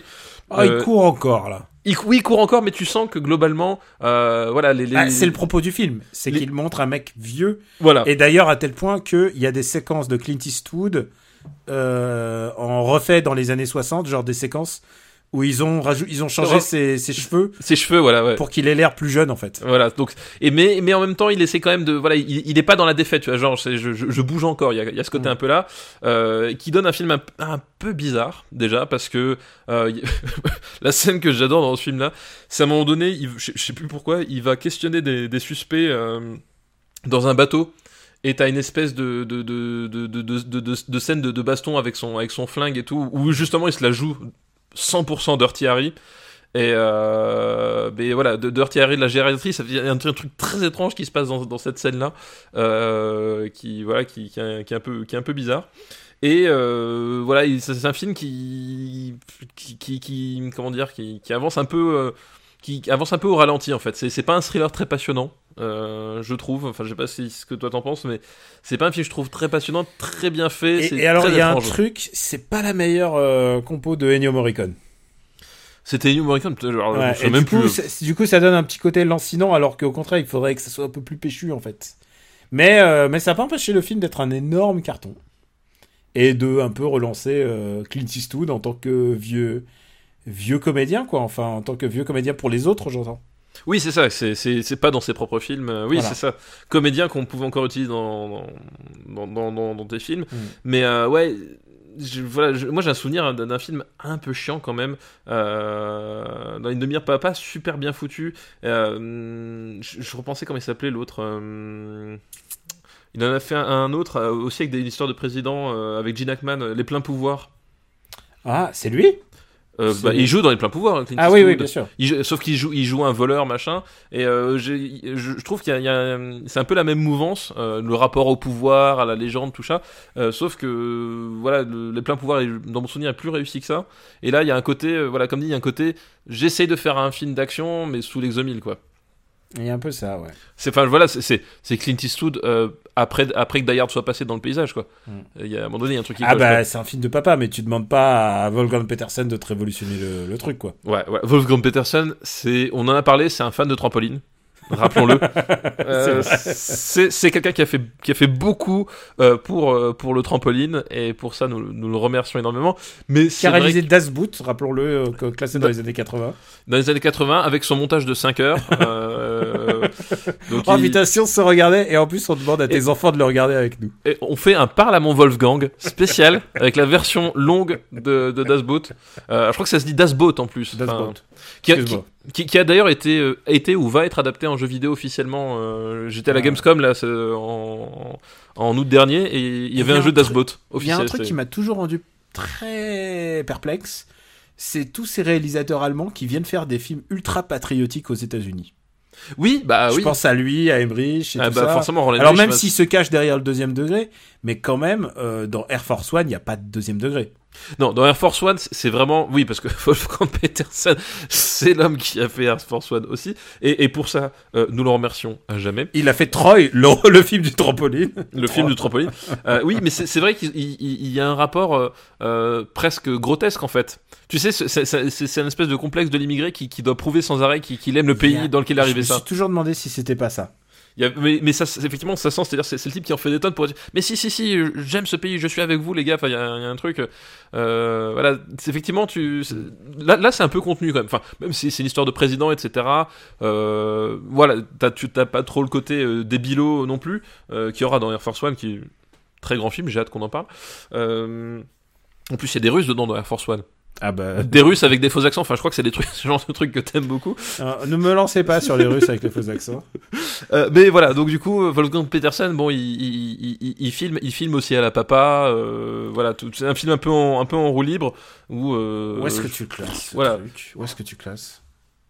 Bah, je sais pas, c'est un film que je trouve, c'est un, un Clint un peu chiant quoi. C'est. Ouais, mais tu vois, est-ce que c'est mieux que Opération euh, Roméo et Juliette Je sais pas. American Historics, tu préfères? Ah, je préfère largement American History. euh, Pardon, Euh, c'est mauvais choix de. Oui, pas dû dire ça. avec moi, c'est très mauvais. Tu choix. préfères Souviens-toi l'été dernier? Non. Bon. Non. Est-ce que tu non. préfères The Game? Alors, je trouve que euh, dans la ligne de mire est plus inoffensif que The Game. C'est-à-dire que The Game, il est irritant. Euh, de, il est irritant de potentiel gâché en fait. Bon, allez, ça va. Allez, on le met au- entre Batman Forever Et The Game. et The Game. Voilà. Euh, on est en train quand même de repeupler la- le, le bas du tableau quand même. parce que, parce que Ouais, mais- tout se situe entre la, la 9 porte. Souviens-toi l'été dernier, Astérix et Obélix contre César. En plus, t'as bien manœuvré, c'est-à-dire que tu débarques avec Usual Suspect, tu fais oh putain, les, tu sais, les gens ils étaient là au taquet, ah, c'est une émission dantesque et tout. Ouais. on voit des classiques du Ouais, cinéma. va, on va y voir Matrix et tout, ça va être génial. Alors, On se retrouve dans les 90e places. Quoi. le prochain film est un cas euh, de date. C'est un film qui est sorti en 99, mais il est- je crois qu'il est sorti en France beaucoup plus tard, genre en 2002. Oula, ou si c'est 3 ans d'écart, ça. À mon avis, va, on va voir. Dis-moi, dis-moi tout. Donc, le prochain film de cette liste, c'est un film qui est sorti en 99, en 19 novembre 99 In Before the Lock. en Chine Oh là est en 2001 en France. Donc c'est un film chinois. Donc, pour moi, je pense qu'on devrait le mettre dans les années 2000. D'accord, vas-y. C'est The Mission de Johnny To. Euh, toi, t'as vraiment pas envie de peupler le haut du classement si tu me dis ça. euh. En plus, Alors- tu sais alors- quoi, ça m'arrangeait de le mettre dans ce classement parce que je, on a, on a eu un gros débat pour l'écriture de ce bouquin. et le plus gros débat, euh, c'était est-ce que The Mission est meilleur que Time and Tide? Deux films dont on n'a pas encore parlé. Voilà. Mais on en a dû en parler pour le bouquin. Moi, je soutiens que Time and Tide est plus incroyable. Et toi, t'es plutôt The Mission. Ah mais moi je suis plutôt The Mission. Mais si tu veux justement on va le classer dans les années 90 à ce moment-là. Comme ça il y a pas de conflit d'intérêt. Est-ce qu'on le classe dans les années 90 Ah, il est sorti en 99 en Chine. C'est un film chinois. euh, Ouais, c'est encore l'époque où ça sortait assez vite. Voilà. Bon, allez. Bon allez, allez 90. Exception à 90. Bon. Allez, je scroll the fuck up quand même. Voilà. Parce que, parce que je Bon, pense alors que là, ça, ça- là, on a euh, un bon là. Bon alors, euh, je tiens déjà à prévenir nos amis joggers fidèles qui nous écoutent Ça y est, c'est parti. que euh, c'est le moment si vous rêviez de faire le, le marathon en 6 heures, c'est le moment le mur. jamais. Là, Là, c'est le mur, les gars. Ah, là, là, je. Parce que The Mission, euh, donc film de Johnny To, comme tu le dis, euh, qui est un film euh, extraordinaire. Enfin, vraiment, ça fait partie de ces films. Comment dire Voilà, c'est, c'est- Tout est grandiose. Enfin, C'est un film extraordinaire. c'est un film C'est extraordinaire. un film qui a révolutionné la manière dont, dont on faisait le cinéma à, à cet endroit-là, à ce Voilà. moment-là.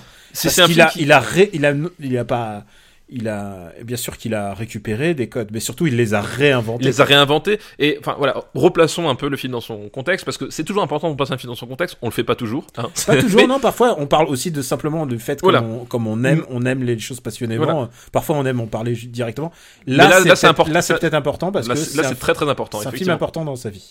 Parce que, euh, tu l'as dit, c'est 1999, donc c'est euh, après la rétrocession de Hong Kong à la Chine.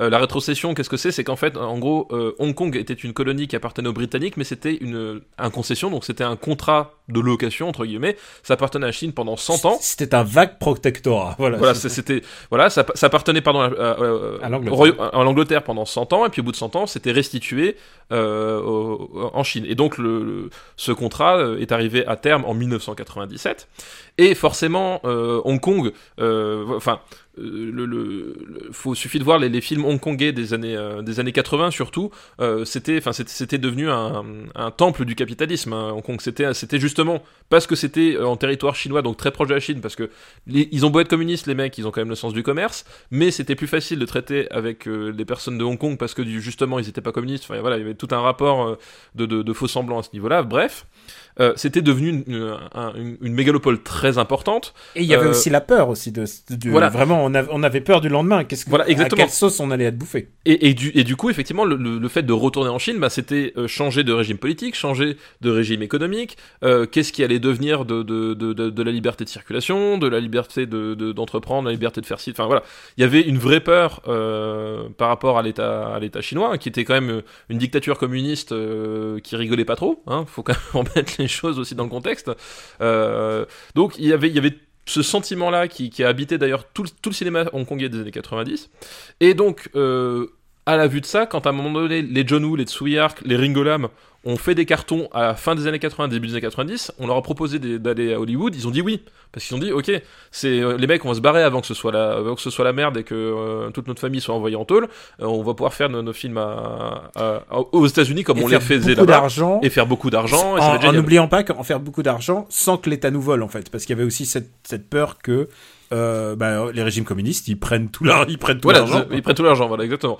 Donc, il y avait, il y avait une, une fuite des talents euh, de, de, de, de, Hong Kong vers le, vers le, le- vers l'Occident. Hollywood. Et, et du coup, euh, en à 97, bah, le, le truc aussi pour les cinéphiles, en plus, il y avait une concordance, c'est-à-dire que c'était l'époque où les cinéphiles avaient enfin accès à peu près potablement à ces films-là, et c'était le moment où, où ce cinéma se mourait parce que plus personne n'était là.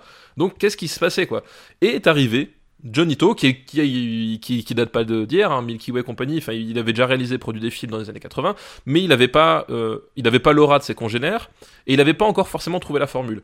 Et donc, il, arrive sur un terrain abandonné, euh, laiss- lai- lai- laissé en, friche par, par tout le monde, donc le- le polar hongkongais, et il arrive, et il arrive avec The Mission, et comme tu le dis, c'est un film qui, qui, qui a bouleversé les codes. C'est-à-dire que euh, l'histoire est, toute bête. Et, c'est, enfin, et ça, c'est un, c'est un truc aussi chez, chez Johnny c'est que la beauté de son cinéma vient de la simplicité. C'est-à-dire que c'est, une- c'est, un histo- c'est l'histoire d'un, d'un, d'un chef de, de. Je sais plus si chef de gang exactement ou chef de, d'entreprise un peu euh, véreux. c'est un, chef de triade. ouais. Voilà, un chef de triade euh, qui est menacé et qui engage euh, donc des gardes du corps pour euh, veiller sur lui.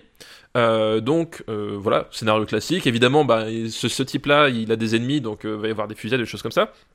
Mais le, le- twist là-dedans, c'est que Jonito va traiter ça de façon euh, à va prendre un contre-pied total, c'est-à-dire que voilà le, le, le polar de Hong Kong euh, qui, qui avait fait la, la renommée du, du, du genre, bah, c'était évidemment les, les John Woo, c'était des trucs complètement exubérants avec un, un effort de montage euh, complètement maboule avec des Et chorégraphies, surtout, Une de- stylisation extrême. voilà une C'est-à-dire stylisation. des ralentis, des, des caméras qui bougent dans tous les sens. Voilà des, des, des colombes, mais même Tsuyark, enfin je veux dire, il y avait, euh, c'était, on, on lâche la, la, la caméra et puis euh, elle vit, euh, voilà, il y avait vraiment un côté euh, fou comme ça. Et Johnny To il prend le contre-pied, c'est-à-dire qu'il fait un, un film euh, basé euh, hyper statique, hyper lent. Où euh, voilà où les où les euh, où les gunfights euh, il y, a- cette enfin la, scène qui, qui, qui est emblématique pour moi c'est c'est la scène du mall en fait. Il, il y a une fusillade dans un mall et donc les, les, les types sont sont complètement statiques en train de tirer et, euh, et, le, et le seul fait qui bouge, c'est qu'il y en a certains sur des escalators et d'autres pas. Et donc, enfin, il, il, il recrée le mouvement euh, par des par des éléments un peu euh, incongrus de son, son décor. Et euh, alors que ces personnages sont, sont statiques, et il y a vraiment tout, ce jeu en fait, tout en permanence tout le long du film, entre le le, le, le côté euh, entre le côté euh, il, il faudrait que ça bouge et, et c'est statique, le, côté la, la retenue, la pudeur. Enfin, il y a vraiment un truc, un- un- une, une façon de, de, de, de retenir et d'écrire un, un, un autre langage et est-ce que et, il le fait pas juste pour faire un pied de nez, c'est-à-dire que euh, il se sert de, ce côté euh, de ce côté statique pour euh, déployer une mise en scène qui est ben là pour le coup vraiment très méticuleuse aussi. Enfin c'est le style de Jonito. Voilà, de il était exubérant, John Woo il est un peu cinglé. Et ben Jonito lui il est ultra méticuleux, c'est-à-dire que T'as- tout se passe par la, la composition de l'image, par le, le millimétrage du, du montage. C'est super dense en termes Euh, de composition. Voilà, c'est que chaque plan a une, deux, trois, quatre, cinq, six, euh, six couches à, à- à analyser qui servent toutes euh, l'histoire, qui servent toutes euh, les scènes d'action. Enfin, ça reste des scènes d'action et c'est ça qui est fort bien, c'est que, dans l'absolu, c'est des types qui bougent pas, mais la, scène fonctionne, la scène est dynamique parce que en termes voilà, en, termes de, de, cadrage, de densité, de montage, euh, eh bien, c'est tout est hyper précis, hyper méticulé et ça s'articule, euh, voilà, un peu comme un espèce de, puzzle géant qui, prend vie devant toi.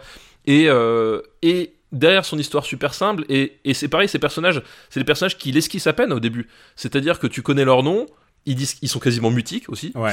C'est toujours un peu les mêmes comédiens de, Bah. de la garnison euh, Bah oui, de Johnny To, c'est-à-dire il y a Simon Yam, il y a Simon. Anthony Wong, euh, Lam Suet, L'âme chouette, l'âme chouette qui, qui, qui, qui est génial. qui, l'âme chouette qui, qui, qui est un, un- une figure récurrente du cinéma de Jonito, euh, qui est un acteur extraordinaire. Moi, j'adore ce, ce, ce, ce type-là. Et Moi il j'aime bien Simon Yam aussi. Ah bah oui, Simon, Simon Yam. En plus, euh, en plus là, euh, Si- Simon Yam, c'est marrant parce que c'est peut-être le plus exubérant de tous en fait. Tu vois, C'est le En plus folklore, on va dire. c'est le plus folklore de tous les personnages du film parce que t'as Anthony Wong aussi qui euh, qui, qui, est, qui est un peu le, le chef charismatique mais qui, qui est très mutique très posé machin enfin voilà il y a tout ce casting extraordinaire et Ouais, surtout, ils sont bien utilisés, quoi. et bien, ils sont- voilà ils sont filmés comme si c'était un peu des, des amis de la famille. Je pense que en termes de d'innovation, euh, pour euh, une telle innovation dans le polar, je crois qu'il faut remonter au moins à Sonatine.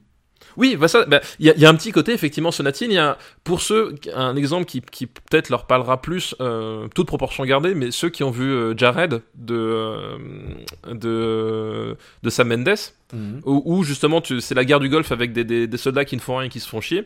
qui est Euh, filmé, qui est filmé de manière hébétée, j'ai envie de dire. Oui, voilà, c'est ça. Euh, bah, c'est, je, je, je pense que ce- c'est un peu la même mouvance en fait, sauf que The Mission est a une portée artistique que, n'a pas Jared, même si j'aime bien Jared, mais euh, on n'est pas du tout dans les mêmes euh, dans les mêmes eaux. Mais c'est, sans doute un exemple qui parlera plus euh, aux gens. Je pense qu'il y a plus de gens qui ont vu Jared que, The Mission, mais on est un peu dans cette mouvance, c'est-à-dire c'est on est dans une atmosphère qui appelle à quelque chose et on va prendre le contre-pied pour raconter quelque chose euh, d'autre et surtout quelque chose différemment. Et comme dit, les personnages sont à peine esquissés et ils ne disent quasiment rien. Et malgré tout, en fait, ils deviennent super attachants parce que tu te rends compte que euh, une nouvelle fois, c'est pas par les mots que, que, que va s'exprimer et que va se lier une véritable histoire d'amitié entre eux.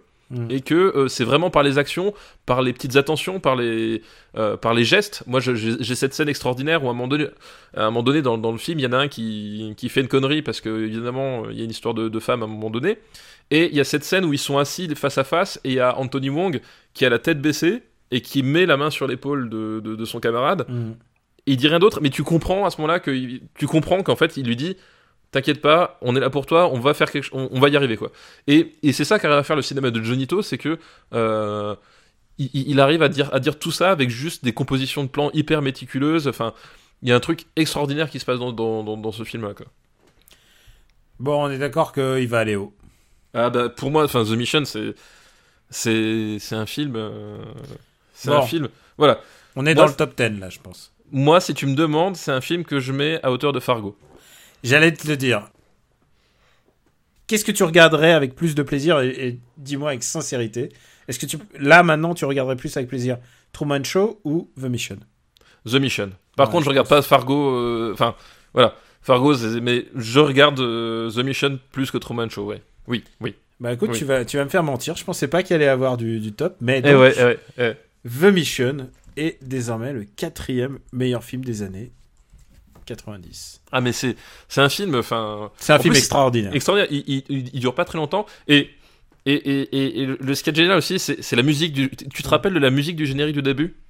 Euh, ouais, je vois, je vois très bien, ouais. Qui jouait au clavier, bon tant pis. Pin, Oui, oui. pin, pin, pin, pin, pin, pin, pin, pin. Enfin, c'est- le, le film démarre comme ça. Il démarre par un gunfight hors champ. Et, et genre, voilà, dès, dès la Oui, première par seconde. Gunfighter Champ qui, qui donne un peu le côté, euh, le côté débile de, Oui, de oui, l'entreprise, quoi. Voilà, c'est ça, c'est- cette espèce de clavier bon tant pis Parce qui. qu'il faut protéger un, dans un restaurant. enfin, Voilà, euh, exactement, voilà. exactement. Ouais. Et t'as ce clavier bon tant pis qui, qui sort de nulle part. Enfin, tu t'attends pas du tout à voir une bande son comme ça. T'as un gunfight, il est complètement hors champ. Tu vois rien, tu, tu vois juste le résultat.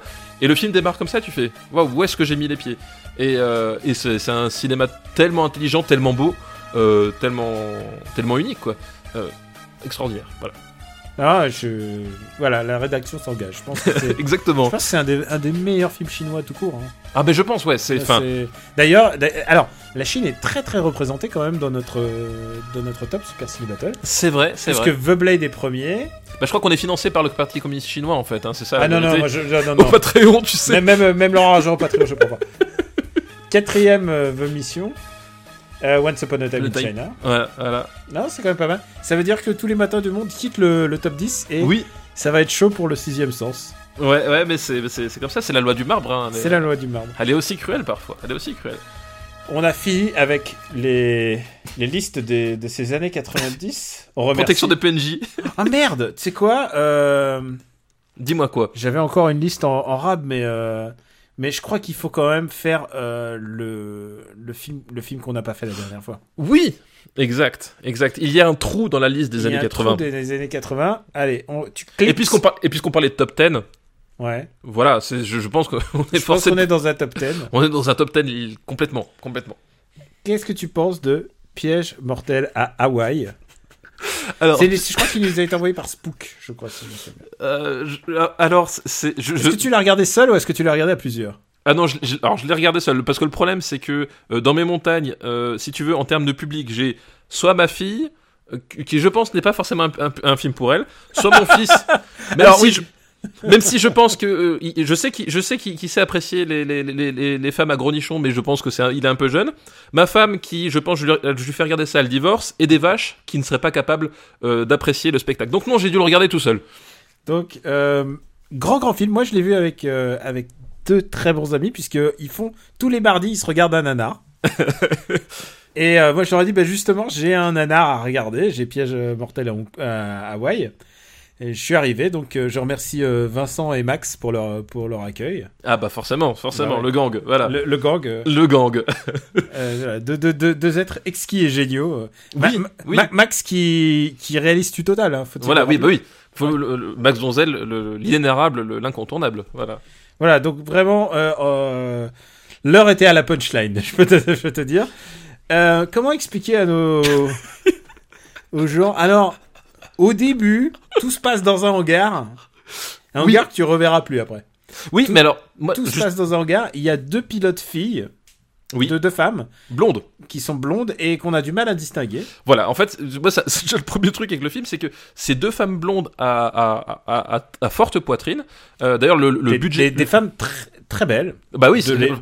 Voilà, faut, faut dire ce qui est, le budget poitrine est assez euh, extraordinaire dans ce film-là, et effectivement, elles sont, euh, elles, elles sont toutes très belles, mais elles sont mises à poil au bout de 20 secondes d'apparition du film, ce qui est un Ah peu oui. gênant. Alors, il y, a une facilité de la nudité extraordinaire. Ouais, euh, c'est- assez déroutant. Et alors, dans ce hangar, à la fois, elles vont prendre l'avion pour aller euh, déposer dé- des touristes, déposer des touristes. mais tu comprends euh, 40 minutes plus tard qu'en fait, elles les connaissaient vu qu'elles les appellent par leur prénom. Ouais. Bon, Donc, ils ont peut-être voilà. parlé pendant l'avion, on sait pas. Oui, on Donc, sait elles pas. vont dé- déposer les touristes. Et en même temps, elles vont déposer un serpent. Oui, un serpent. Et alors, à un moment, tu te dis, mais ça va mal tourner pour le serpent, parce qu'en plus, les mecs ensuite les appellent pour leur dire, attention, vous avez pas pris le bon serment. Celui-là, Il est celui-là contaminé. est mortel et contaminé. D'ailleurs, tu le vois jamais contaminé, tu le vois mordre, ce qui est très bizarre. Oui, c'est ça. Et si on s'arrête à ce genre de détails, on n'a pas fini. Voilà, c'est ça. C'est. euh, qu'est-ce qui se passe? Elles sont à un moment au bord de la plage, et il y a un mec avec un hélicoptère radiocommandé qui vient déposer quelque chose. qui vient déposer un colis. En fait, on apprendra plus tard que c'est des diamants et c'est un Voilà. trafiquant de diamants.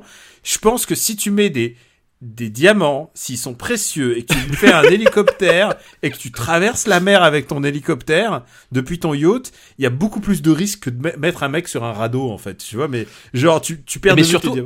Et surtout, attends, et l'hélicoptère télécommandé qui a une portée de, de, de plusieurs kilomètres, quoi. portée de le- plusieurs kilomètres. Il a une porte au- automatiquement rétractable et Oui. ça, ça m'a tué. Je me suis dit, mais qui a pensé à un truc comme ça? Et, Non, euh, Mais là, ouais, on, on s'attache aux détails et on n'a pas fini parce que Oui, oui, parce que là- des détails, c'est un film de détails. C'est un Il y, a, film de il y a- il y a détails. deux goons qui arrivent, les, les méchants, ils viennent pour récupérer les diamants. Et là, les deux blondes arrivent. Je me suis, désolé, je me souviens plus du tout des noms. Ah, moi non plus. Et- Je me, sou- je, me, sou- je me souviens des seins, je m'en souviens bien, mais alors des noms, pas du tout. Et, et c'est un, c'est un nanar, on le rappelle. Hein. C'est pas, c'est, c'est fait pour être grivois. hein. Ah oui, oui, Euh, oui, c'est oui, c'est vraiment oui parce que comme on l'a dit, elles- elles se- euh, on, on les voit au bout de trois plans, elles se foutent à poil et puis après elles se refoutent à poil. Ah, moi, la, la scène à un moment donné. elle- Attends, enfin, attends, attends. voilà. Je vois très bien de quelle scène Voilà, tu veux parler. Et là, elle récupère les diamants. Et là, les deux goons arrivent en disant Oh, on va vous tuer. Et là, les meufs ont des nunchakus sur elles.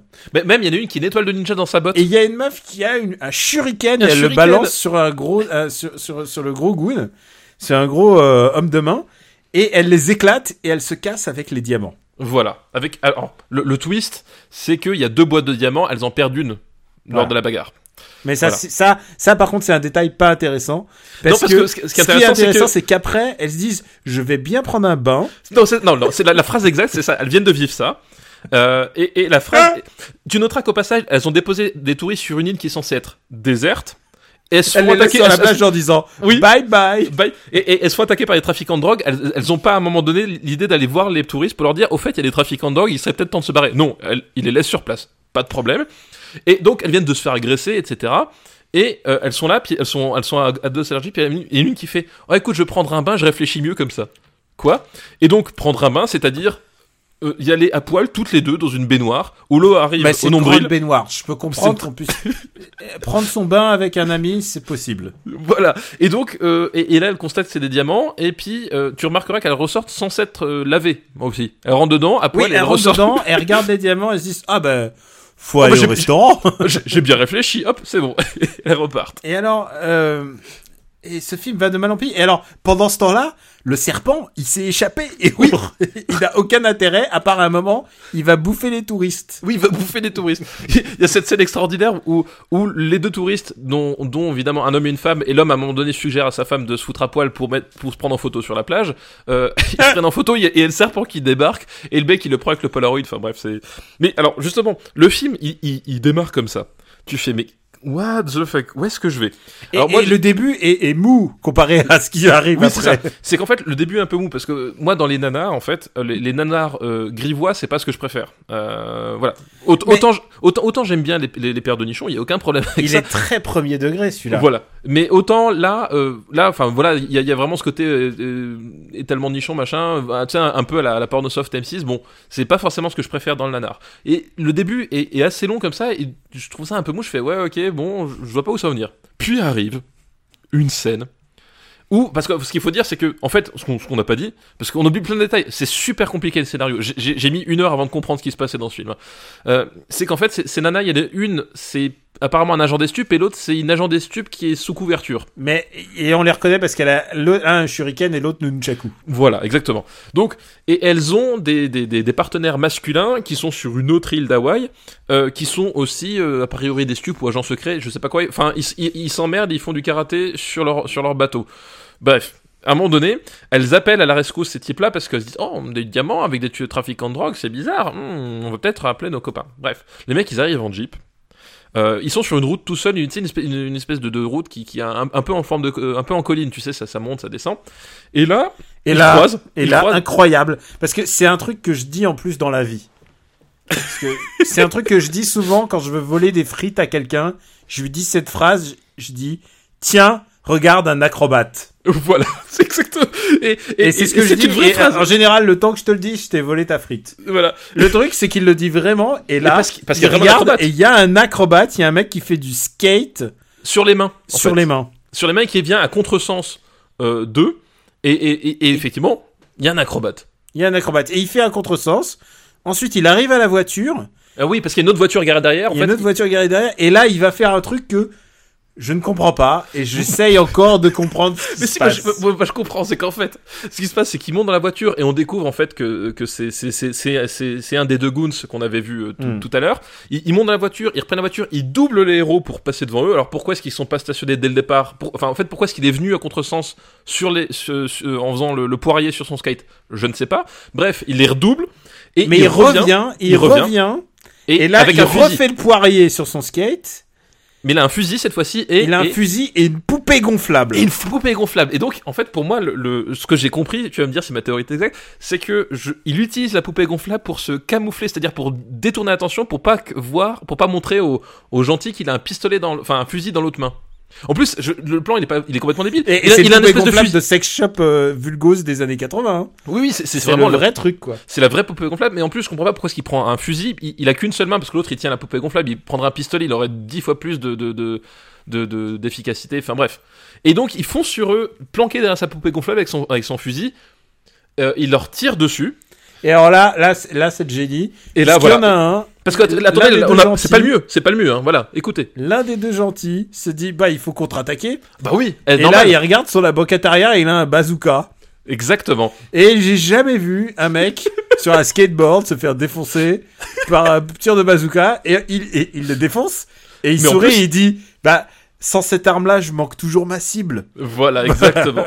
Ce qui est bien, c'est qu'en fait, il, il- il rentre dans le mec en marche arrière, le, le type décolle, il les défonce au bazooka, mais ce qu'il y a de mieux, encore, c'est que, après la poupée gonflable, euh, il tire une deuxième roquette pour niquer la poupée gonflable, Qui, qui, qui- elle, Qui- elle, qui a, n'a rien elle a fait. rien à faire. qui n'a qui n'a rien fait du tout. Pourquoi tu fais ça? Pourquoi tu tires sur une poupée gonflable avec ton bazooka? Il y a tellement de questions. Comment ils se sont. C'est, tu sais, c'est ça qui est le génie de ce film. C'est que t'as l'impression qu'ils avaient plusieurs choix et ils font toujours le mauvais. C'est ça Ou alors, ils avaient plusieurs choix, ils, ils n'en ont pas fait. Je, voilà. Je c'est- sais pas. c'est- Il y a un moment, le plan, le plan, c'est de, il faut s'introduire dans une maison. Et le plan, c'est qu'il y a un garde avec une mitraillette Qui- qui et il aime frisbee. faire sa pause, faire du frisbee avec les filles sur la plage. Voilà. Et alors du coup ils se disent, Eh, on va, on va, on va introduire Donna euh, pour qu'elle fasse du frisbee avec lui et ensuite euh, c'est c'est le mec, c'est Eddie ou je sais plus, c'est quel mec qui va le remplacer. Je- Alors, je, je me rappelle plus du nom des mecs. Par contre, les euh, les, les, euh, les, acteurs, c'est euh, Ron Moss et Ron Moss en fait, c'est un c'est un acteur de nanar euh, euh, que, que certains connaissent que, que connaissent bien. Qui... Ouais, c'est Ron Moss qui lui envoie le frisbee. Il lui envoie Voilà. un frisbee avec des, des bouts de Des lames de rasoir. Des lames de rasoir. Et donc euh, hommage à Mad, à Mad Max 2. Euh, à Mad Max 2, donc les, les lames de rasoir traversent les doigts et vont se planter dans la gorge du, euh, du, grand méchant. C'est quoi pour moi C'est une V1 qu'ils ont filmé directement quoi. Mais par contre ils ont beaucoup de moyens pour le faire. Oui, alors c'est ça qui est étrange, et justement on en, on en discutait parce que le grand débat qui anime euh, le, le Super Ciné Battle Universe de- depuis quelques jours, du coup, c'est mais par rapport à un Samurai euh, Cop, euh, comment ça se place? Et le fait est que euh, dans ce film-là, dans ce film-là, donc euh, Piège mortel à Hawaï, euh, y a, tu sens qu'il y a déjà plus de moyens que dans un Samurai Cop, c'est-à-dire que euh, il y a certains plans, je pense euh, un peu filmés au hasard, qui, sont à, peu près réussis. La photo, il y a des, trucs, c'est un peu, enfin, il y a un côté moins amateur que dans Samurai Cop, c'est-à-dire que il y a un côté, euh, il y a un côté euh, euh, Samurai Cop, c'est-à-dire que t'as des moments magiques avec le côté merde, faut qu'on tourne la scène, le mec il s'est rasé les cheveux, faut qu'on lui mette une perruque, tant pis Ouais, si, ça, si elle tombe. C'est vraiment que ça fait cheapos. Voilà. Alors que là, là, là, c'est calculé en fait, tu vois. Il y a un côté. euh, Ah, je, je pense pas. Je pense qu'ils l'ont Enfin, fait vraiment calculé. sérieux. Oui, mais c'est- c'est-à-dire oui, ils l'ont fait sérieux. C'est ce que je pense. C'est ce que je dis, c'est que euh, à un moment donné, les, les... t'as pas de moment magique où ça dérape. C'est-à-dire que ça dérape pas, c'est prévu par le script, tu vois.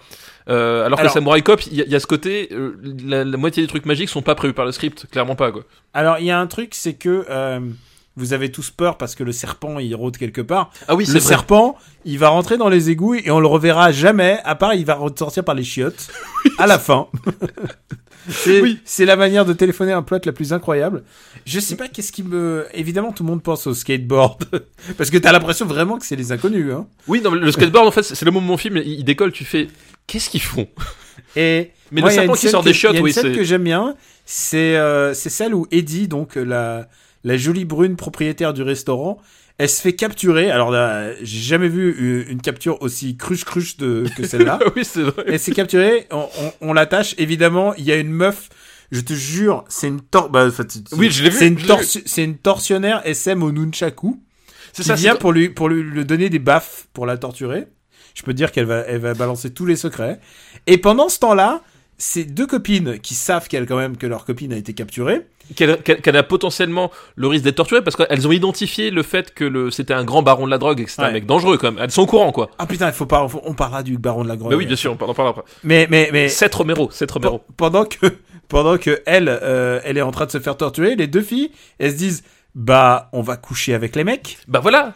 Et alors il y a la scène, il y a la scène de cul la plus la plus gênante que j'ai vue depuis euh, The Room en fait. Est-ce que est-ce que t'as compris comment à un moment donné, le- dans la position où ils sont, un pénis peut rentrer dans un Ah non vagin non, J'ai- ah non j'ai- non, c'est J'ai pas compris pas. non plus. J'ai pas pas. compris. ce qui- Alors peut-être c'est le nombril.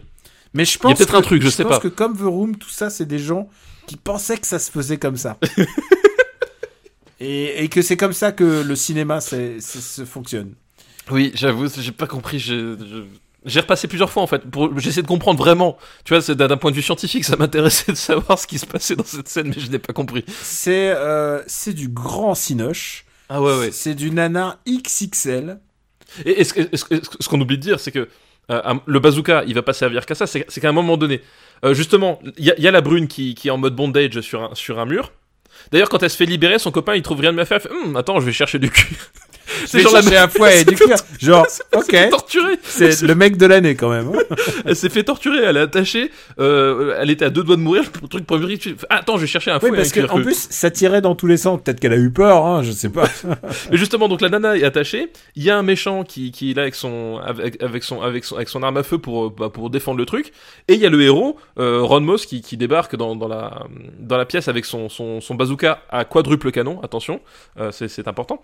Et C'est- qui, c'est des armes qui ont été designées exprès pour Ah, le pour le- ah oui, Il y a oui, du budget, les gars. hein. c'est, euh, de la direction artistique de haute volée. C'est, voilà, c'est du crafting euh, de, d'armes vraiment poussé, quoi. Et donc, il, il, il, se planque derrière le canapé euh, pour essayer d'échapper au, au méchant. Et ce qui est bien, c'est déjà le méchant, il se planque derrière un paravent. L'autre, il a un lance-roquette. Mais il ne- n'a pas l'idée de tirer à travers le paravent pour se débarrasser du mec. Et tu sais, il y a cette espèce de trucs qui sont à 2 mètres de distance où il dit Ah, je me planque, ah non, attends, attends, j'ai- j'essaie. Et ça dure deux- 20 secondes comme ça jusqu'à ce qu'il décide de lui tirer une, roquette pour le faire traverser le mur. Euh, pas- euh, voilà, c'est complètement extraordinaire. Et surtout, le lance-roquette servira à éliminer le serpent. À moins d'un mètre aussi. Ouais. à moins d'un mètre, qu'est-ce qu'on fait? On élimine le serpent avec le lance-roquette. C'est, j'ai passé un très très bon moment. Oui, c'est J'étais avec des amis, on était dans la bonne ambiance, et c'est comme ça que ça se précise les nanars. Euh... Bah écoute, moi j'ai vu le Justice League la, la veille et franchement, euh, c'est pas comparable. Je préfère. Justice ah bah, League, ah bah, j'ai préféré Piège mortel à Hawaï, évidemment. C'est et, et surtout c'est un film. un- Je sais pas si t'as remarqué. Alors ça c'est un détail de connaisseur, mais il y a de la nanarception dedans. Ah bah oui, C'est- oui. C'est-à-dire qu'à un moment donné, parce que les, les, les, les deux blondes à forte poitrine qui sont agents secrets, euh, taxi volant et livreurs de, de, de, de, de serpents, euh, c'est un CV déjà bien chargé quand même.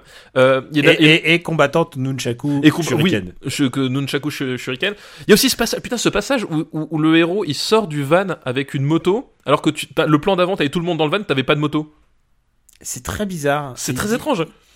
Et Bref. évidemment, vous- si vous aimez les dialogues des années 80, vous allez kiffer. C'est à base de les femmes, elles ne peuvent pas faire ça.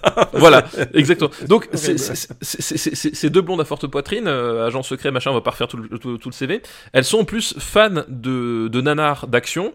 Et elles- euh, il y en a une des deux qui collectionne les, les affiches de nanars. Il y en a, donc, elle en a une, je crois qu'elle a un, elle a un nanar allemand. Elle, elle le dit, oh, oh c'est genre, c'est une rareté. tu sais, Et il y a notamment, elle, elle a aussi l'affiche de Malibu Express. Malibu Express qui est euh, le précédent gros succès du réalisateur, en fait De Randy Sidaris. de Randy Sidaris qui est, qui est l'autre gros succès de Randy Sidaris. Et il y a une référence comme quoi en fait le c'est un univers partagé en fait. Mm. c'est le Randy Sidaris euh, Cinematic Universe. Euh, voilà le Randy euh, Sidaris Cinematic Universe qui où le- on te dit que le, le- le personnage du, de Malibu Express a réellement existé et que c'est un agent secret qui s'est retiré pour devenir une star de cinéma. Voilà. Enfin, vraiment il y a un côté nanarception qui, est- qui est en plus absolument délicieux quoi. Où est-ce qu'on le met? La question est est-ce que ça va au-dessus de Samurai Cop? C'est une question qui, qui, qui nous allume et qui, qui nous taraude et qui nous. Voilà, c'est. euh, je, je ne sais pas. Écoute, c'est- en tout cas un très très grand cru.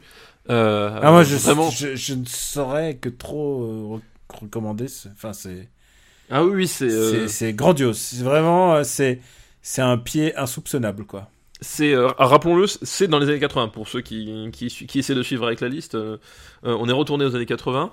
Euh, où est-ce qu'on le met Est-ce est-ce qu'il mériterait pas sa place sous Samurai Cop? Je pense que de toute façon, ils vont pas être très loin. quoi. Enfin, c'est un package. C'est un package. Bon, et bah écoute, c'est le 142e film des Ouais. euh, pièges mortels. Alors ça, je Il vient de cache- faire son entrée juste au-dessus du Grand Bleu. voilà, de Grand Bleu, de Nimitz. Euh, on vous cache pas que pour, alors d'habitude nous on dit euh, acheter les DVD tout ça. Celui-là c'est un peu compliqué. Je sais pas, peut-être que. Parce qu'autant Samurai Cop, c'est sûr, il était réédité dans des Ah, super éditions, machin. à fond, ouais. Euh, Celui-là, je sais, honnêtement, je sais pas. Euh, je sais pas du tout s'il était réédité dans des Et conditions évidemment, c'est convenables. un, fiche- c'est un, c'est un film qui a sa fiche sur euh, Nanarland. Bah évidemment, oui. Et forcément. si vous y allez, vous allez voir beaucoup de nudité gratuite. Voilà, voilà, parce que c'est. On a, on a même pas parlé ni du travesti, Ah oui, c'est vrai qu'il y a un travesti. Oui. ni du méchant. Le travesti qui, qui est trahi par sa bague. Oui, le méchant qui s'appelle euh, euh, Chang. Oui, c'est oui. Chang, mais alors il est pas du tout asiatique. Ce qui Non, est non, génial, rien- c'est qu'il raconte son plot en disant sa mère est chinoise. Sa, mère est chinoise, son père est, son, père est anglais, je sais pas quoi. Puis le, le type, enfin, il est. Le oui. type, le type, c'est Higgins quoi. Oui, genre, il, est random blanc quoi.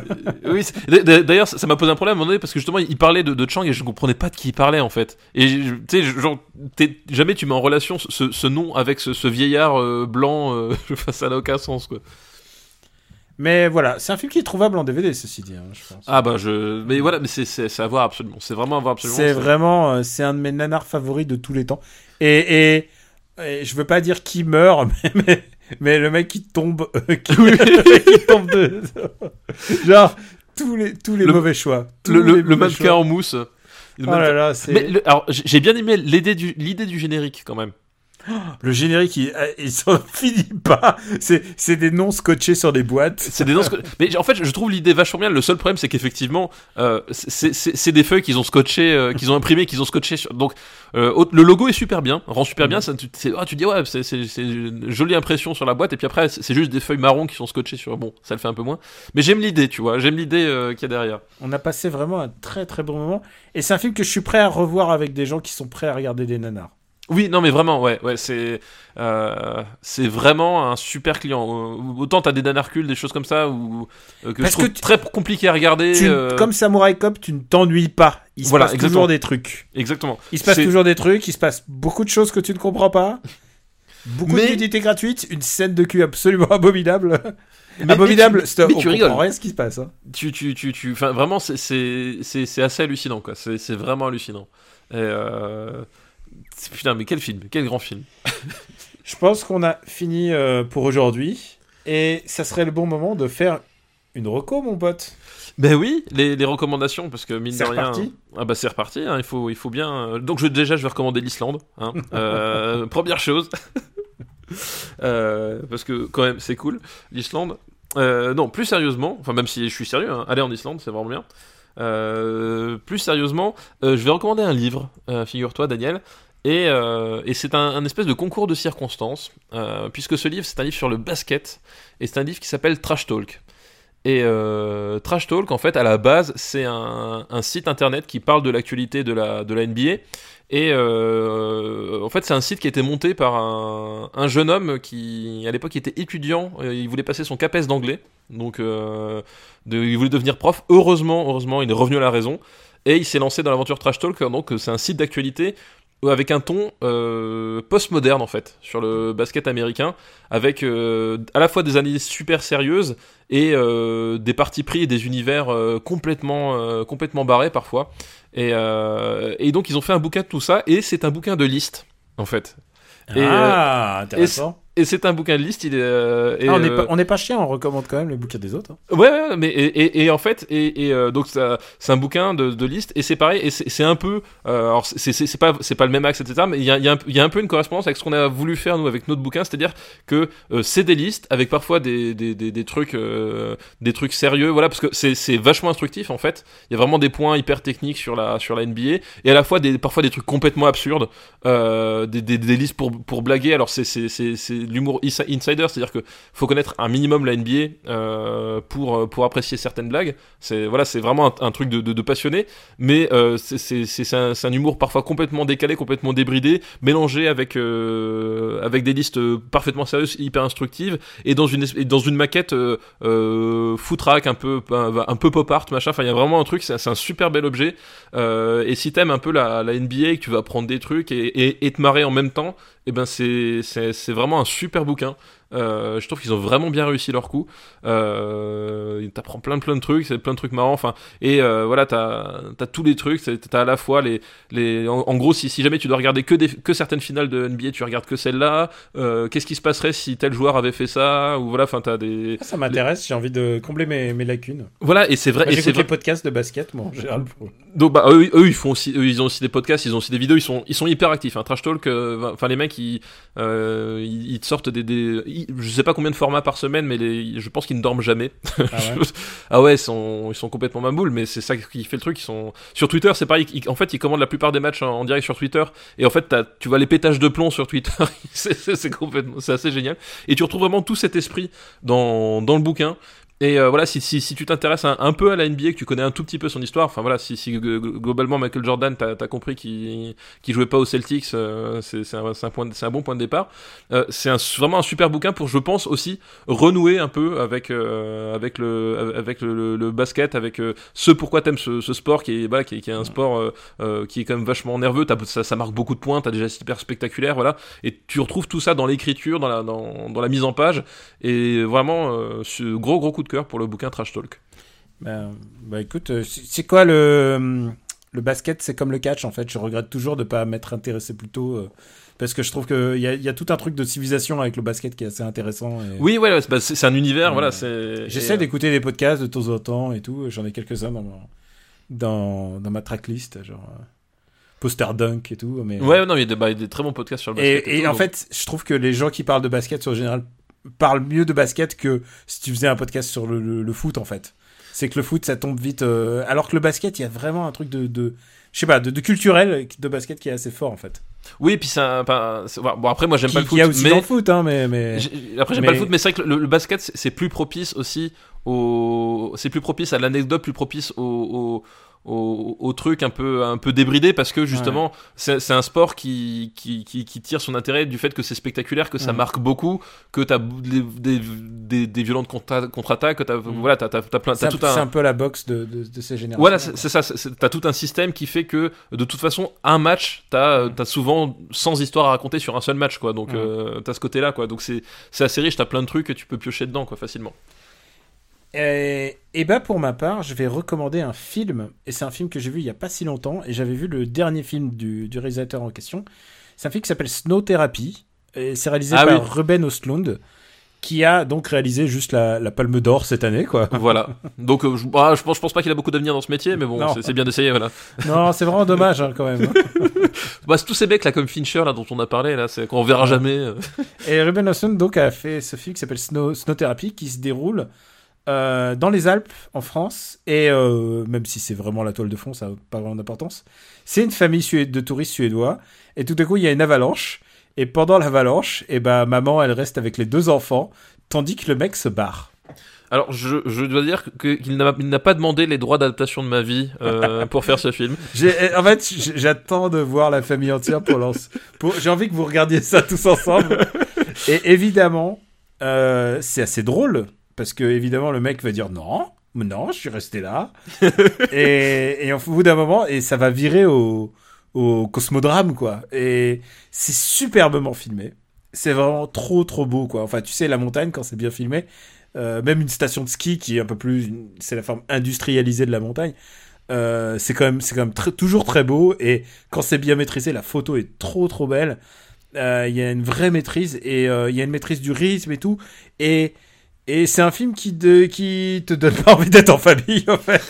Bah de toute façon. Oui et non, c'est-à-dire tu verras, il y, a- il y a une espèce de morale très bizarre dans ce film. Bah après en Et même temps un- les, les, les, les- les pays nordiques comme ça enfin il y a le- la- ils ont une on, parlait de la, la cruauté des coréens mais la, cru- la cruauté psychologique du cinéma nordique est assez Mm. bah, euh, ça, assez c'est- assez maboule en fait je vois de qui tu penses. oui là non voilà je- Mais, mais donc voilà, euh, Snow Therapy est un vrai euh, film d'humour très très très très noir.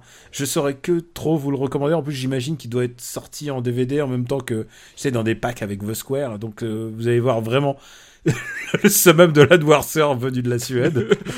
C'est vraiment très très bien. Je saurais trop que trop. Enfin, vraiment, je vous le recommande. Et en plus, euh, dans la, pour l'anecdote, il y a un mec qui s'appelle Christopher Evju qui, qui joue dedans, qui est euh, ou Evju, qui est norvégien et tu le connais puisque c'est le, le barbu dans le très très barbu dans Game of Thrones. Tu sais le, le sauvage. oui tout à fait Tormund. tout à fait. oui Dortmund ouais Tormund et, euh, et et, il a et- joué- et- et qui se fait briser la colonne vertébrale par Dominique Toretto dans le dernier Fast and Furious Exactement, j'allais y venir. C'est voilà. lui. Mais il a vraiment une tête euh, vraiment purement. si- Enfin, le mec qui prend la, la caméra. euh, Enfin, tu, tu vois qu'il est là, quoi. Enfin, il y a vraiment un truc. il de- existe Il y a une telle présence, ce mec. Donc, euh, donc voilà, je, Snow Therapy, je vous recommande vraiment très très fort. Eh bien écoute je, je, je, vais le mettre dans ma, dans ma, dans ma playlist Mais je crois qu'on en a fini pour aujourd'hui, les loulous. bah je pense que c'est pas mal ouais ouais. On a fini pour aujourd'hui. Euh, on vous remercie de votre fidélité. On vous remercie d'être toujours là pour les années 90. On sait que vous aimez ça, les années 90. Et je dis pas ça comme Dorothée qui disait votre série préférée, alors que c'est. Quoi qu'il arrive, elle disait votre série préférée. oui quelle que que soit la série ouais, ouais c'est ça Ça m'a fait genre, qu'est-ce Alors- sais? elle aurait fait une très bonne youtubeuse remarque C'est vrai, c'est vrai. Et euh, bah écoutez, ça nous touche beaucoup que vous soyez toujours là.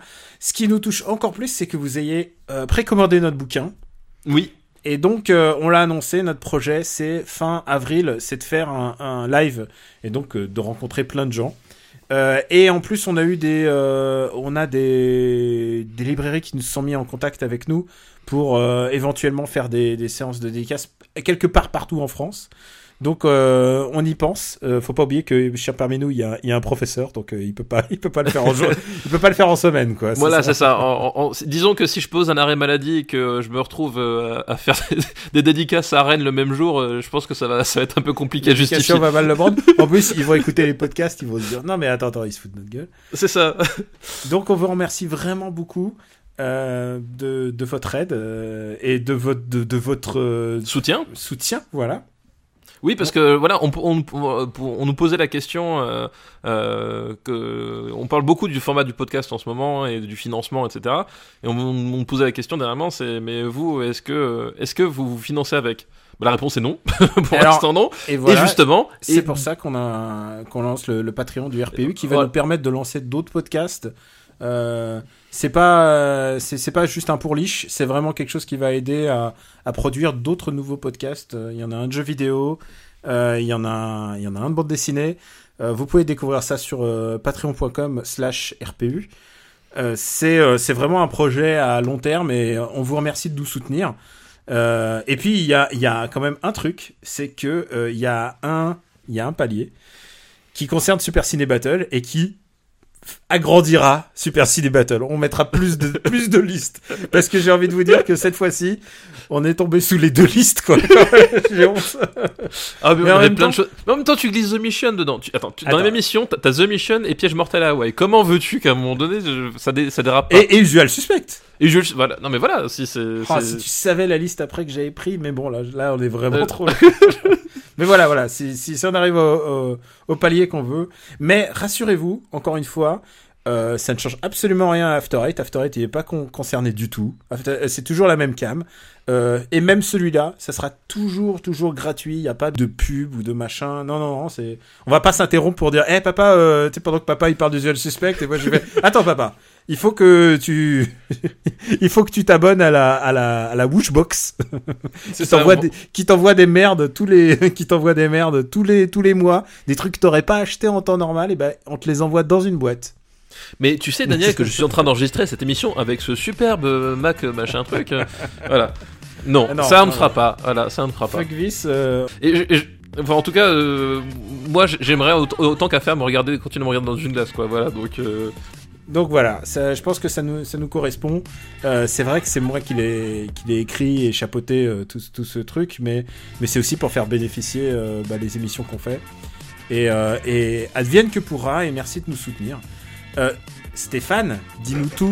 Où peut-on te retrouver Euh, bah écoute, euh, évidemment dans le dans le RPU avec euh, avec Parle à mon Luc, donc euh, Va- Valérian qui est sorti qui est sorti là la semaine dernière. Et le prochain After Eight, je crois. De, le, le prochain After Eight Au sujet, sujet secret.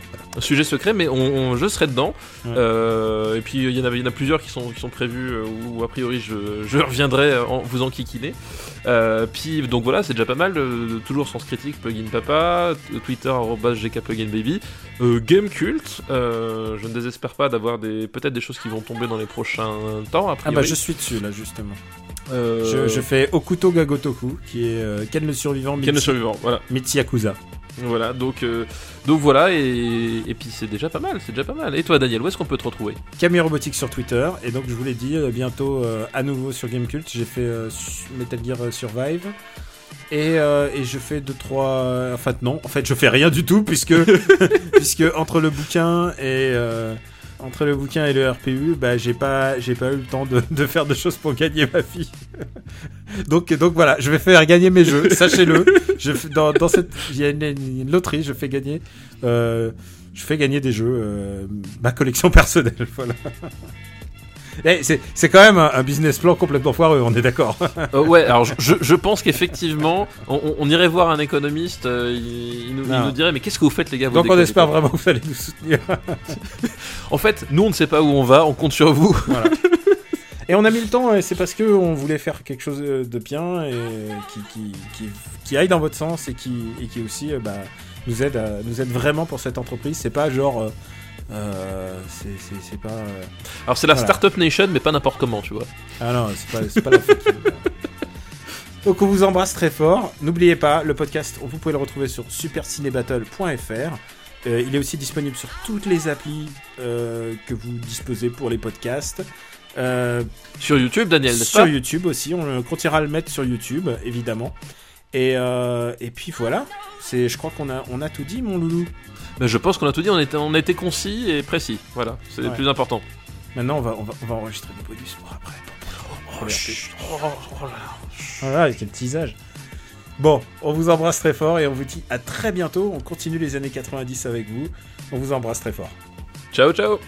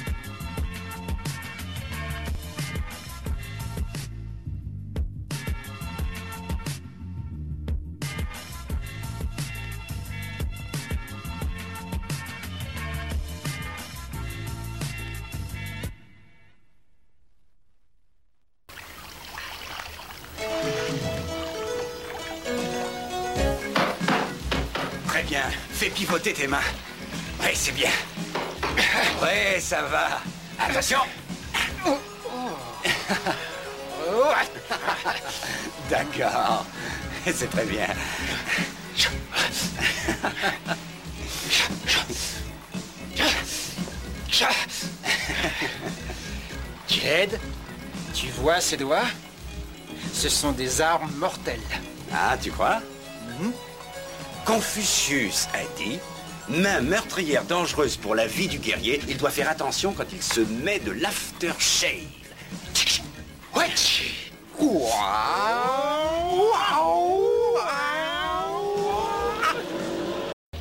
Je suis pressé de revoir Eddie. Ouais, je te comprends. Elle est vraiment mignonne. Pas comme ma première femme. Ma première femme s'amusait à tondre la pelouse totalement nue. Que disaient les voisins? Que j'ai pu l'épouser que pour son fric.